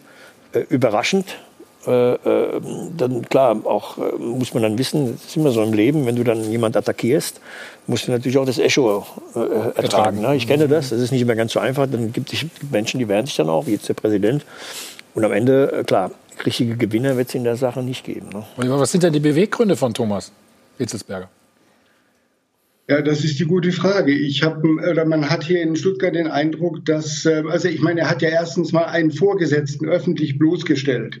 Das war ja, ähm, waren ja Formulierungen und Vorwürfe drin, die schon fast rufschädigend waren, muss man sagen. Und äh, die meisten und viele davon, ähm, die substanziellen auf jeden Fall, hat Klaus Vogt ja ähm, entkräftet, äh, als es zum Beispiel um die Kosten für diese externe Untersuchung anging. Insgesamt hat man den Eindruck, dass in Stuttgart Stuttgart äh, einfach versucht wird, ähm, jemanden, der vielleicht unbequeme Fragen stellt, das heißt, äh, seine Kontrollfunktion ausübt, dass man den loswerden will. Und ähm, vielleicht hat man sich von diesem Brief, der wie gesagt sehr ähm, harsch formuliert war, erhofft, dass äh, der Präsident ähm, aufgibt und nicht mehr antritt. Äh, und das ist im Grunde nicht erreicht worden. Und wenn man jetzt eben sieht, wie, wie die Fans ähm, und, und die Leute überhaupt um diesen Verein herum ähm, reagieren, dann muss man sagen, dass die meisten geschockt sind darüber, dass so eine Sache so in der Öffentlichkeit ausgetragen wird. Und wie gesagt, diese, dieser, dieser erste Schuss, der ging ja von Thomas Hitzelsberger aus. Und ähm, äh, der hat sich ja überlegt, was er damit macht. Ich meine, das ist ein Mann, der seit Jahren in diesem Geschäft irgendwie ein bisschen unterwegs ist, vorher als Spieler, jetzt seit kurzer Zeit auch als Funktionär. Und ähm, der, der hat Berater um sich und man hört, dass es sehr erfahrene Berater sind. Und dann fragt man sich, was wollte man mit einer solchen Geschichte auslösen und tun? Und ich finde, dass man also erstens äh, das externe Image des Vereins massiv beschädigt hat und dass man auch das Innenleben des Vereins ähm, geschädigt hat. Und äh, man fragt sich im Augenblick, wie das Ganze überhaupt weitergehen kann. Abgesehen davon, äh, dass noch zu klären ist, ob Thomas Hitzelsberger als Vorstandsvorsitzender überhaupt Präsident werden kann oder welche äh, Konstrukte da gefunden werden können, um nicht die Lizenz zu gefährden. Hm. Wär, wär also so, es war einfach so, wenn ich das noch anfügen darf, ähm, dass dort äh, seit Monaten ähm, Unfrieden herrscht im Verein, weil ähm, im Aufsichtsrat äh, Rainer Adrian, der ehemalige Trainer zum Beispiel, äh, dann nachfragt, warum der Etat ähm, der Lizenzspieler um äh, mehrere Millionen überzogen ist und dass man das korrigieren solle, dass der Präsident ähm, diese Datenaffäre eben an eine externe Agentur gibt, um das Geschmäckle zu vermeiden. Und, ähm, und, und beide äh, bekommen den Eindruck vermittelt, sie nerven nur weil sie ihre, ich sage jetzt mal, ganz normale Kontrollfunktion ausüben. Mhm. Das wäre also so, als wenn äh, unsere Bundeskanzlerin auch noch Bundespräsident werden wollte, ja, oder? Also, ist das so? Oliver, das vergleichen? Nee. Ja, also Oliver hat es ja wirklich auch schon sehr prägnant auf den Punkt gebracht, dass es äh, ja nicht zu glauben ist, dass sowas auf so einem professionellen Niveau äh, passiert. Ich meine, am Ende sind es zwei Männer, die sich nicht verstehen, die nicht miteinander arbeiten wollen und das nun auf Kosten des Vereins irgendwie austragen. Also mhm. im Sandkasten schmeißen sie mit, mit Bauklötzchen den anderen an den Kopf und Hitzelsberger hat jetzt diese Form gewählt, statt, ich meine, wir haben es eben thematisiert, man, man muss sich da erstmal vorher doch zusammensetzen, denkt man. Und ich bin immer wieder erstaunt, äh, auf so einem Niveau, wie wenig dann doch kommuniziert, geredet wird. Das können wir uns manchmal gar nicht vorstellen, dass da so aneinander vorbeigeredet wird, dass es da kein offenes Gespräch gibt im Sinne des Vereins, im Sinne der Fans. Und das Gespräch, was gestern danach stattgefunden hat, das hätte schon lange, lange vorher stattfinden müssen. Und äh, ich sehe es auch so wie Oliver. Äh, Thomas Hitzelsberger war da sehr schlecht beraten, erstmal diesen Weg zu gehen. Okay, Laura, du weißt mehr von dem Gespräch gestern? Äh, ja, inhaltlich jetzt nicht unbedingt, aber Thomas Hitzelsberger hat sich zumindest zu Wort gemeldet nach diesem Gespräch. Via Twitter hat er nämlich Folgendes geschrieben. Waren nicht die besten Tage, die hinter uns liegen, aber das heutige Gespräch mit Klaus Vogt stimmt mich zuversichtlich, dass wir die anstehenden Aufgaben im Sinne des VfB lösen. Hört sich ja zumindest ein bisschen positiv an. Oder ist es zurückrudern, Sandro? Hm? Ja, da bin ich echt weit weg von dem Thema. Zum Glück, muss ich auch sagen. Ähm, ich bin zwar jetzt nicht die ältere Generation, aber ich finde über Twitter oder wo man das jetzt heutzutage macht, das wäre jetzt wie früher, wenn man sich jetzt Briefe schreibt. Wieso setzt man sie nicht an einen Tisch und klärt das? Ich glaube, Misslinat hat es gestern in der Halbzeit gesagt, die haben sich wie Männer an den Tisch gesetzt. Ja, das hätte man jetzt auch schon vor den ganzen Briefen hin und her machen können. Muss man jetzt dann bei Twitter wieder irgendwas schreiben? Da kenne ich mich nicht aus, das ist auch nicht meine Welt und zum Glück verstehe ich es auch nicht. Ich bin dankbar, dass ich es nicht verstehe. Es ist halt einfach dünn. Also diese äh, Tweets von, von beiden ähm, sind halt einfach so Statements nach dem Motto, wir haben gesprochen und äh, ja, konstruktiv, positiv, wie auch Jetzt immer. Lasst uns erstmal wieder in Ruhe, oder was? Ja.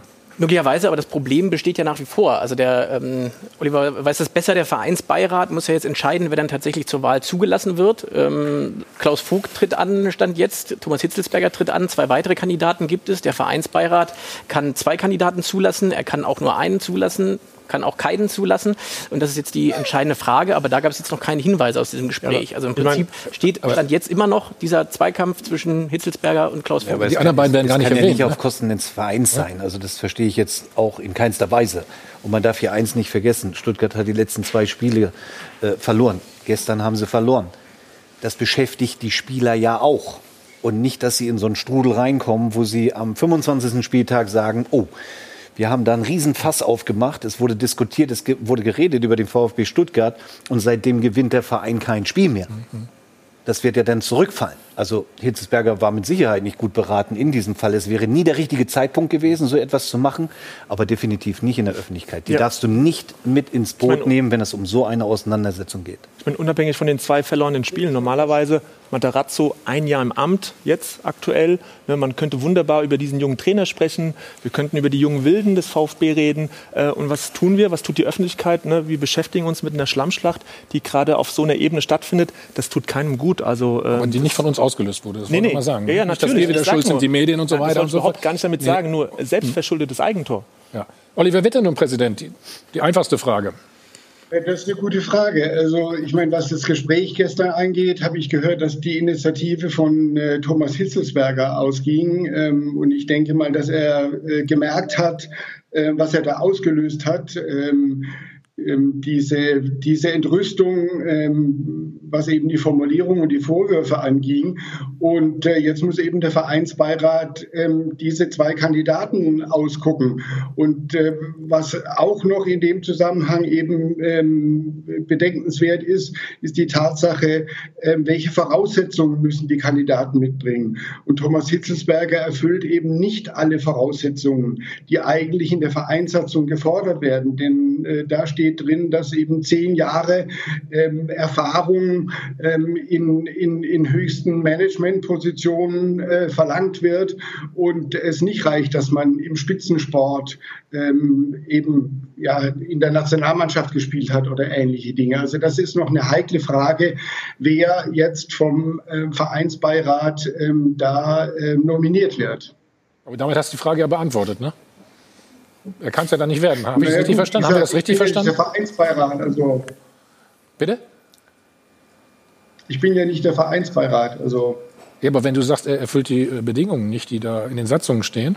Gut, Das ist ja immer vielleicht auch teilweise eine Auslegungssache, keine Ahnung, äh, was da für Konstrukte gefunden werden oder was man dann noch an irgendwelchen Praktika herankarrt. Äh, auf jeden Fall ist die ganze Situation sehr verworren.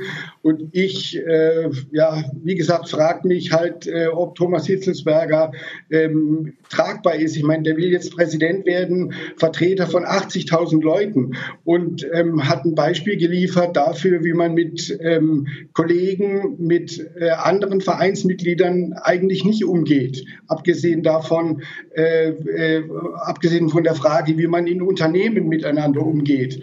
Und äh, das in einem Verein, der praktisch Tür an Tür mit seinem Anteilseigner Mercedes ähm, existiert. Und man fragt sich, was, was würde im Unternehmen wie Mercedes passieren, wenn da ein hochrangiger Manager seinen Vorgesetzten in einer derartigen Weise öffentlich bloßstellt. Oliver, vielen Dank für deine Einschätzung. Grüße nach Stuttgart. Gerne. Ja. So, wir reden gleich natürlich noch äh, über die, deine Zukunft. Deine auch, ne? Du hast noch Vertrag, wie lange? 22. 22, ne? Bin gespannt, was du danach alles noch so anstrebst. Ne? Und dann haben wir natürlich noch Darts. Heute das große Finale übrigens der äh, WM. Ja. Max Hopp wird gleich hier sein. Vorher meldet sich aber wie immer Jochen Stutzki. Pur Landstein kommt nach und sein Gast ist heute Olaf Thon. Wieder zurück beim Check 24. Doppelpass heute Abend das große Finale. Hier im Studio fliegen die Pfeile nicht. Laura, bei dir vielleicht und Max? Hä? Ich glaube, er hat keine mitgebracht. Ich bin äh, sehr dankbar dafür. Ich freue mich aber sehr, dass Max Hopp bei uns ist. Einer unserer Dartspieler sozusagen bei dieser Weltmeisterschaft unterwegs gewesen. Leider in Runde 2 ausgeschieden. Dafür aber heute Experte beim großen Finale, was übrigens dann ab 17 Uhr live zu sehen sein wird hier bei uns bei äh, Sport 1. Du bist natürlich aufgeregt, was das Finale angeht. Ich glaube, ein bisschen aufgeregt, aber auch, dass Rudi Völler hier in der Runde sitzt. Ne? Erzähl mal. Ja, auf jeden Fall. Also ich war noch ein kleiner Junge. Äh, da hat mein Vater ihn mal an einem Rasthof, im Rasthof Medenbach getroffen. Da saß er so mit sechs, sieben Mann, haben wahrscheinlich ein paar Interner besprochen, ist dann mit der Speisekarte dahin und hat gesagt, Rudi, würdest du hier unterschreiben? Und das hängt noch bei mir im Kinderzimmer tatsächlich. Da schau an. Also da eine Verbindung äh, schon mal da. Jetzt aber der Blick eben auf Kannst die Darts-Weltmeisterschaft. Ich habe es gerade schon gesagt, leider in Runde 2 zu Ende gewesen. Eine ganz besondere Weltmeisterschaft. Der Ellie Pelli normalerweise ausverkauft, brechend voll. Es fließt ordentlich Bier. Das war in diesem Jahr anders, ne? Auf jeden Fall. Also man ist es gewohnt, äh, tobende Fans im Hintergrund, ähm, alle trinken. Äh, aber dieses Jahr war alles anders. Das hat aber auch vielen äh, Spielern in die Karten gespielt. Und jetzt haben wir Gervin Price und Gary Anderson, die sich da im Finale gegenüberstehen. Genau, wir schauen gleich auch noch auf das Finale, wer der Favorit ist. Aber trotzdem muss man sagen, großes Favoritensterben auch gewesen. Ne? Michael van Gerven 0 zu 5 Klatsche kassiert Peter ja. Wright, relativ früh ausgeschieden. Wie erklärst du dir das? Es könnte noch schlimmer für Michael van Gerven kommen. Wenn Gervin Price heute Abend Weltmeister wird, ist er nicht mehr die Nummer 1 der Welt. Das würde extrem an seinem Stolz kratzen. Ähm, van Gerven hat, glaube ich, Chisnell einfach unterschätzt und äh, hat dann so eine Abreibung kassiert. Glaubst du auch, dass das Publikum, was eben fehlt, eine Rolle spielt? Auf jeden Fall, gerade so Dave Chisnell ist eigentlich eher ein schüchterner Charakter äh, und jetzt nicht so ein Prolet wie Price oder MVG und äh, dem hat das schon in die Karten gespielt, dass keine Zuschauer da waren. Trotzdem unfassbar enge Matches, also ich glaube, die waren fast alle richtig eng, außer diese 0 zu 5 Klatsche vielleicht, die wir gerade schon angesprochen haben.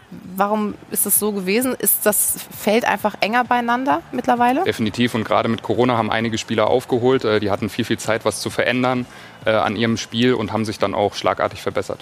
Dann jetzt großes Finale heute Abend.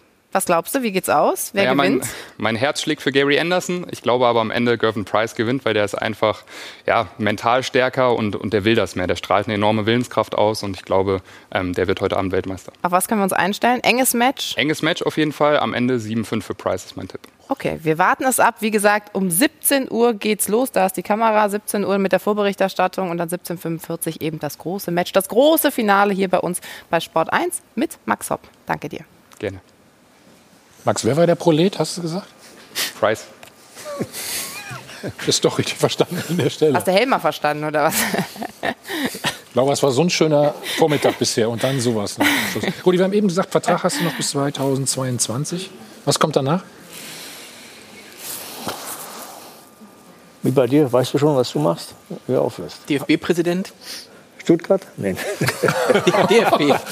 nein, nein, Spaß beiseite. Nein, ich hab, das habe ich mir schon die letzten Jahre so ein bisschen angewöhnt, auch ja, weil ich Nicht so ein tolles Verhältnis habe, auch mit unserem äh, Aufsichtsratschef Werner Wenning. Dem habe ich ein wunderbares Verhältnis. Gestern noch lange telefoniert nach dem Spiel im Auto man nochmal die ganze Geschichte analysiert. Nein, ich, das werde ich mit ihm besprechen, ob ich dann 22 aufhöre oder vielleicht noch ein Jährchen dran Was vielleicht doch noch ein bisschen weiter. Mal gucken. Damit können alle Ruhe und alle Ruhe. Dann sehen wir dich ja hier auch noch des Öfteren, oder? Ja, an der Stelle. Wie hat sich Sandro geschlagen? Ja, Wenn Peter Bosch wird mal geht? ein interessanter Trainer irgendwann mal, ja. Doch. Muss, muss man im Auge behalten. Das klang ja vorhin schon wie eine Bewerbung für Schalke für die neue Saison vielleicht, je nachdem, wo es hingeht. gar nicht. Nee. Ja, wir haben noch ein schönes Zitat von dir, Sandro. Ähm, da ist es. Ich werde als Trainer besser, als ich es als Spieler war. Ja, Erklär mal. Tatsächlich schönes Zitat. Ähm, ja, gibt es gar nicht viel zu erklären. Ich versuche mit großem Demut an die Traineraufgabe, an, dieses, an diese ganze große Aufgabenbereich. Ich habe mit Munir vorher geredet. Der Aufgabenbereich eines Trainers ist extremst gewachsen die letzten 10, 15, 20 Jahre. Diesen Werkzeugkasten mache ich mir gerade voll, möchte ich mir die nächsten Jahre voll machen. Und da möchte ich äh, mit Mhm. großem Selbstbewusstsein, wie ich es auch in der Vergangenheit schon hatte, aber mit großem Demut an die Aufgabe rangehen. Und auf deine Frage zurückzukommen, ich glaube, ich war damals ein ordentlicher Spieler, aber habe viel über meinen Kopf gemacht, über die Mentalität gemacht und das kommt mir jetzt auch zugute, weil ich gut mit Menschen kann. Aber noch habe ich keinen Spieler in der Seitenlinie gehabt, deswegen muss ich mir das alles erst erarbeiten und da freue ich mich drauf. Ich brauche eine Herausforderung die nächsten Jahre wieder. Nur zu Hause sitzen ist auch langweilig, das habe ich jetzt gemerkt die letzten Monate und auch anstrengend mit vier Kindern, von dem her freue ich mich auf die Aufgabe. Achso, du. Hausflucht sozusagen an der Nee, Stelle. das nicht, aber du weißt, du hast, dann, du hast dann 25 Spieler, ist genau wie zu Hause. Da hören nur vier auf dich, nicht?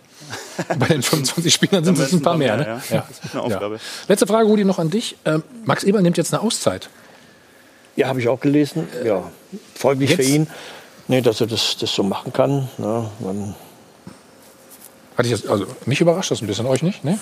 Definitiv. Jetzt zu dem, nicht, der Zeitpunkt ja. überrascht mich. Ich weiß Nicht, nicht, dass Rudi, man was wie, wie, wo du deine Auszeiten so nimmst, den Akku auflädst, wie machst du das? Ja, wichtig ist, dass du, ich weiß nicht, wie es jetzt in Gladbach genau äh, läuft, er hat ja tolle, mit, mit, mit Schippers einen tollen Mann an der Seite. Ja, klar. Natürlich auch im Präsidium äh, mit, mit Rainer Bonhoff, äh, Hans Meyer ist ja ist dabei, die alle Fachkräfte sind. Was ich nicht weiß, ob er vielleicht noch so eine klassische rechte Hand hat. Ne? Du musst halt schon äh, auch ein paar Dinge, ein paar Aufgaben verteilen. Das hat er vielleicht nicht gehabt in den letzten Jahren. Das ist natürlich dann sehr, sind die Aufgaben dann sehr vielfältig und dann das kann das natürlich dann auch manchmal sehr anstrengend sein, wenn du immer nur in erster Reihe stehst und bist für alles verantwortlich, dass du dann irgendwann noch ein bisschen ausgepowert bist und deshalb ja, macht er jetzt eine kleine Pause und dann wird er wieder Aber jetzt, jetzt, wo Transferphase ist, ja? Ja, wahrscheinlich haben sie nicht viel vor. Ne? Das ist ja eine andere Transferphase, eben auch wegen Corona. Ich meine, nochmal, nehmen die nicht falsch Manager verstehen, ja die. Auszeiten im Oktober, wenn Länderspiel. Genau, so zum Beispiel, was denn? Ja, aber ich habe absolut Verständnis dafür und er wird sich ja auch abgesichert haben. Von daher finde ich das absolut in Ordnung. Ja. Völlig okay. Hauptsache, er ich kommt habe, wieder. Genau, und ich habe ja gelesen, er ist erreichbar. Das ist ja immer das Wichtigste. Ja, also genau, für wichtige genau. Entscheidungen gibt es ja noch ein Telefon. Und ich finde es angenehm, wenn sich auch eine Führungskraft mal rausnimmt und Total, ein bisschen ja. Kräfte sammelt. Der war die letzten 20, 30 Jahre, glaube ich, täglich in dem Business. Und äh, das muss man Ja. den Leuten zugestehen, dass sie sich mal rausnehmen. Man muss ja gut für sich sorgen, um dann für andere gut sorgen zu können. Deswegen ähm, merkst, glaube ich, auch du das manchmal, dass du einfach auch dann diese Zeit mal brauchst, um den Akku aufzuladen, um dann auch wieder da zu sein für all diese Aufgaben. Deswegen ist es äh, total nachvollziehbar, dass auch mal ein Eberl dann sagt, jetzt brauche ich mal für mich eine Zeit, um Mhm. dann eben wieder für den Verein da zu sein. Ich glaube, Rudi, Obwohl richtig abschalten stelle ich mir trotzdem schwierig vor. Da musst du wirklich irgendwo hin, ja. wo du kein Handyempfang Wo hast. du eigentlich kein Telefon hast. Ne? Das ist wichtig. Ne? Du musst, darfst nicht erreichbar sein, sonst wird es problematisch. Ne? Was war denn die längste Zeit von dir, dass du einfach mal Eigentlich in den, in den Anfangsjahren, weil wir jetzt durch, einfach durch die, durch die Erreichbarkeit äh, mit, mit Telefonaten, SMS oder Mails ist, kannst du ja nicht mehr abschalten. Das geht heutzutage nicht. gibt's mehr. gar nicht Du bist mehr. ja selbst im Urlaub bist du immer erreichbar und kann immer was passieren. Und gerade in diesem Job, ne, weil die Transferphase ist ja oftmals im Winter, dann im Sommer, gerade in der Urlaubszeit, äh, musst, du immer, äh, musst du immer dich damit beschäftigen. Das geht nicht anders. Aber an, diese, an diesen Rhythmus gewöhnt man sich natürlich mit der, im Laufe der Zeit. Wie, wie lange machst du das jetzt schon? Mit Also Unterbrechung. richtig du warst so intensiv jetzt kurz, meine ne? ersten Jahre, sage ich immer so gerne, die waren ja, ich war zwar immer offiziell äh, Sportdirektor schon, als ich damals 96 aufgehört habe. Die ersten vier Jahre war ich zwar äh, Sportdirektor, aber im Grunde war der Rainer Kalmund da, dem ich natürlich gerne über die Schulter geschaut habe. Also du bist mit Kali oder da auch auf essen gegangen, genau, Und dann, wie muss ich mir das und dann vorstellen? so die ersten Jahre war ich eigentlich mehr, mehr Chefscout oder Scout. Im Grunde, ich war oft in Brasilien, Argentinien nach Mhm. einem anderen Brasilianer geguckt, äh, den wir dann gebrauchen können in, in Leverkusen. Das war eigentlich meine, meine, meine Hauptaufgaben. Gut, dann Florian, an dich die letzte Frage. Wie viele Länderspiele sitzen hier in der Runde? Puh, du hast keine A-Länderspiele, ne? Nee, 125? Wie viel? 125? Gut, nächstes Mal bereitest du dich bitte genauer vor. Nein, Mehr? Sind mehr, sind mehr. Ja, 200, 201. So, an der Stelle sage ich herzlichen Dank für den Besuch. Udi, alles Gute. Gleichfalls alle in der Runde. Schlag auf Schlag, ne, vor allem Europa League. Ja. Ne? Achso, wer, welchen Titel willst du denn gewinnen? Genau, das ist auch noch die Frage. Ist dir egal? Ja, also wie Leverkusen Endlich sind nicht so Titel, ganz so ne? wählerisch mit den Titeln. Also Ja. wir würden, irgendeinen würden wir dann schon nehmen. Ne? Also, gerne. Also. Munir, Stefan, Sandro, Florian. Sandro, alles Gute, ne? Wie gesagt, vielen Dank, dass du da warst. Hat sehr viel Spaß gemacht. Laura, danke dir. Bis euch. nächste Woche.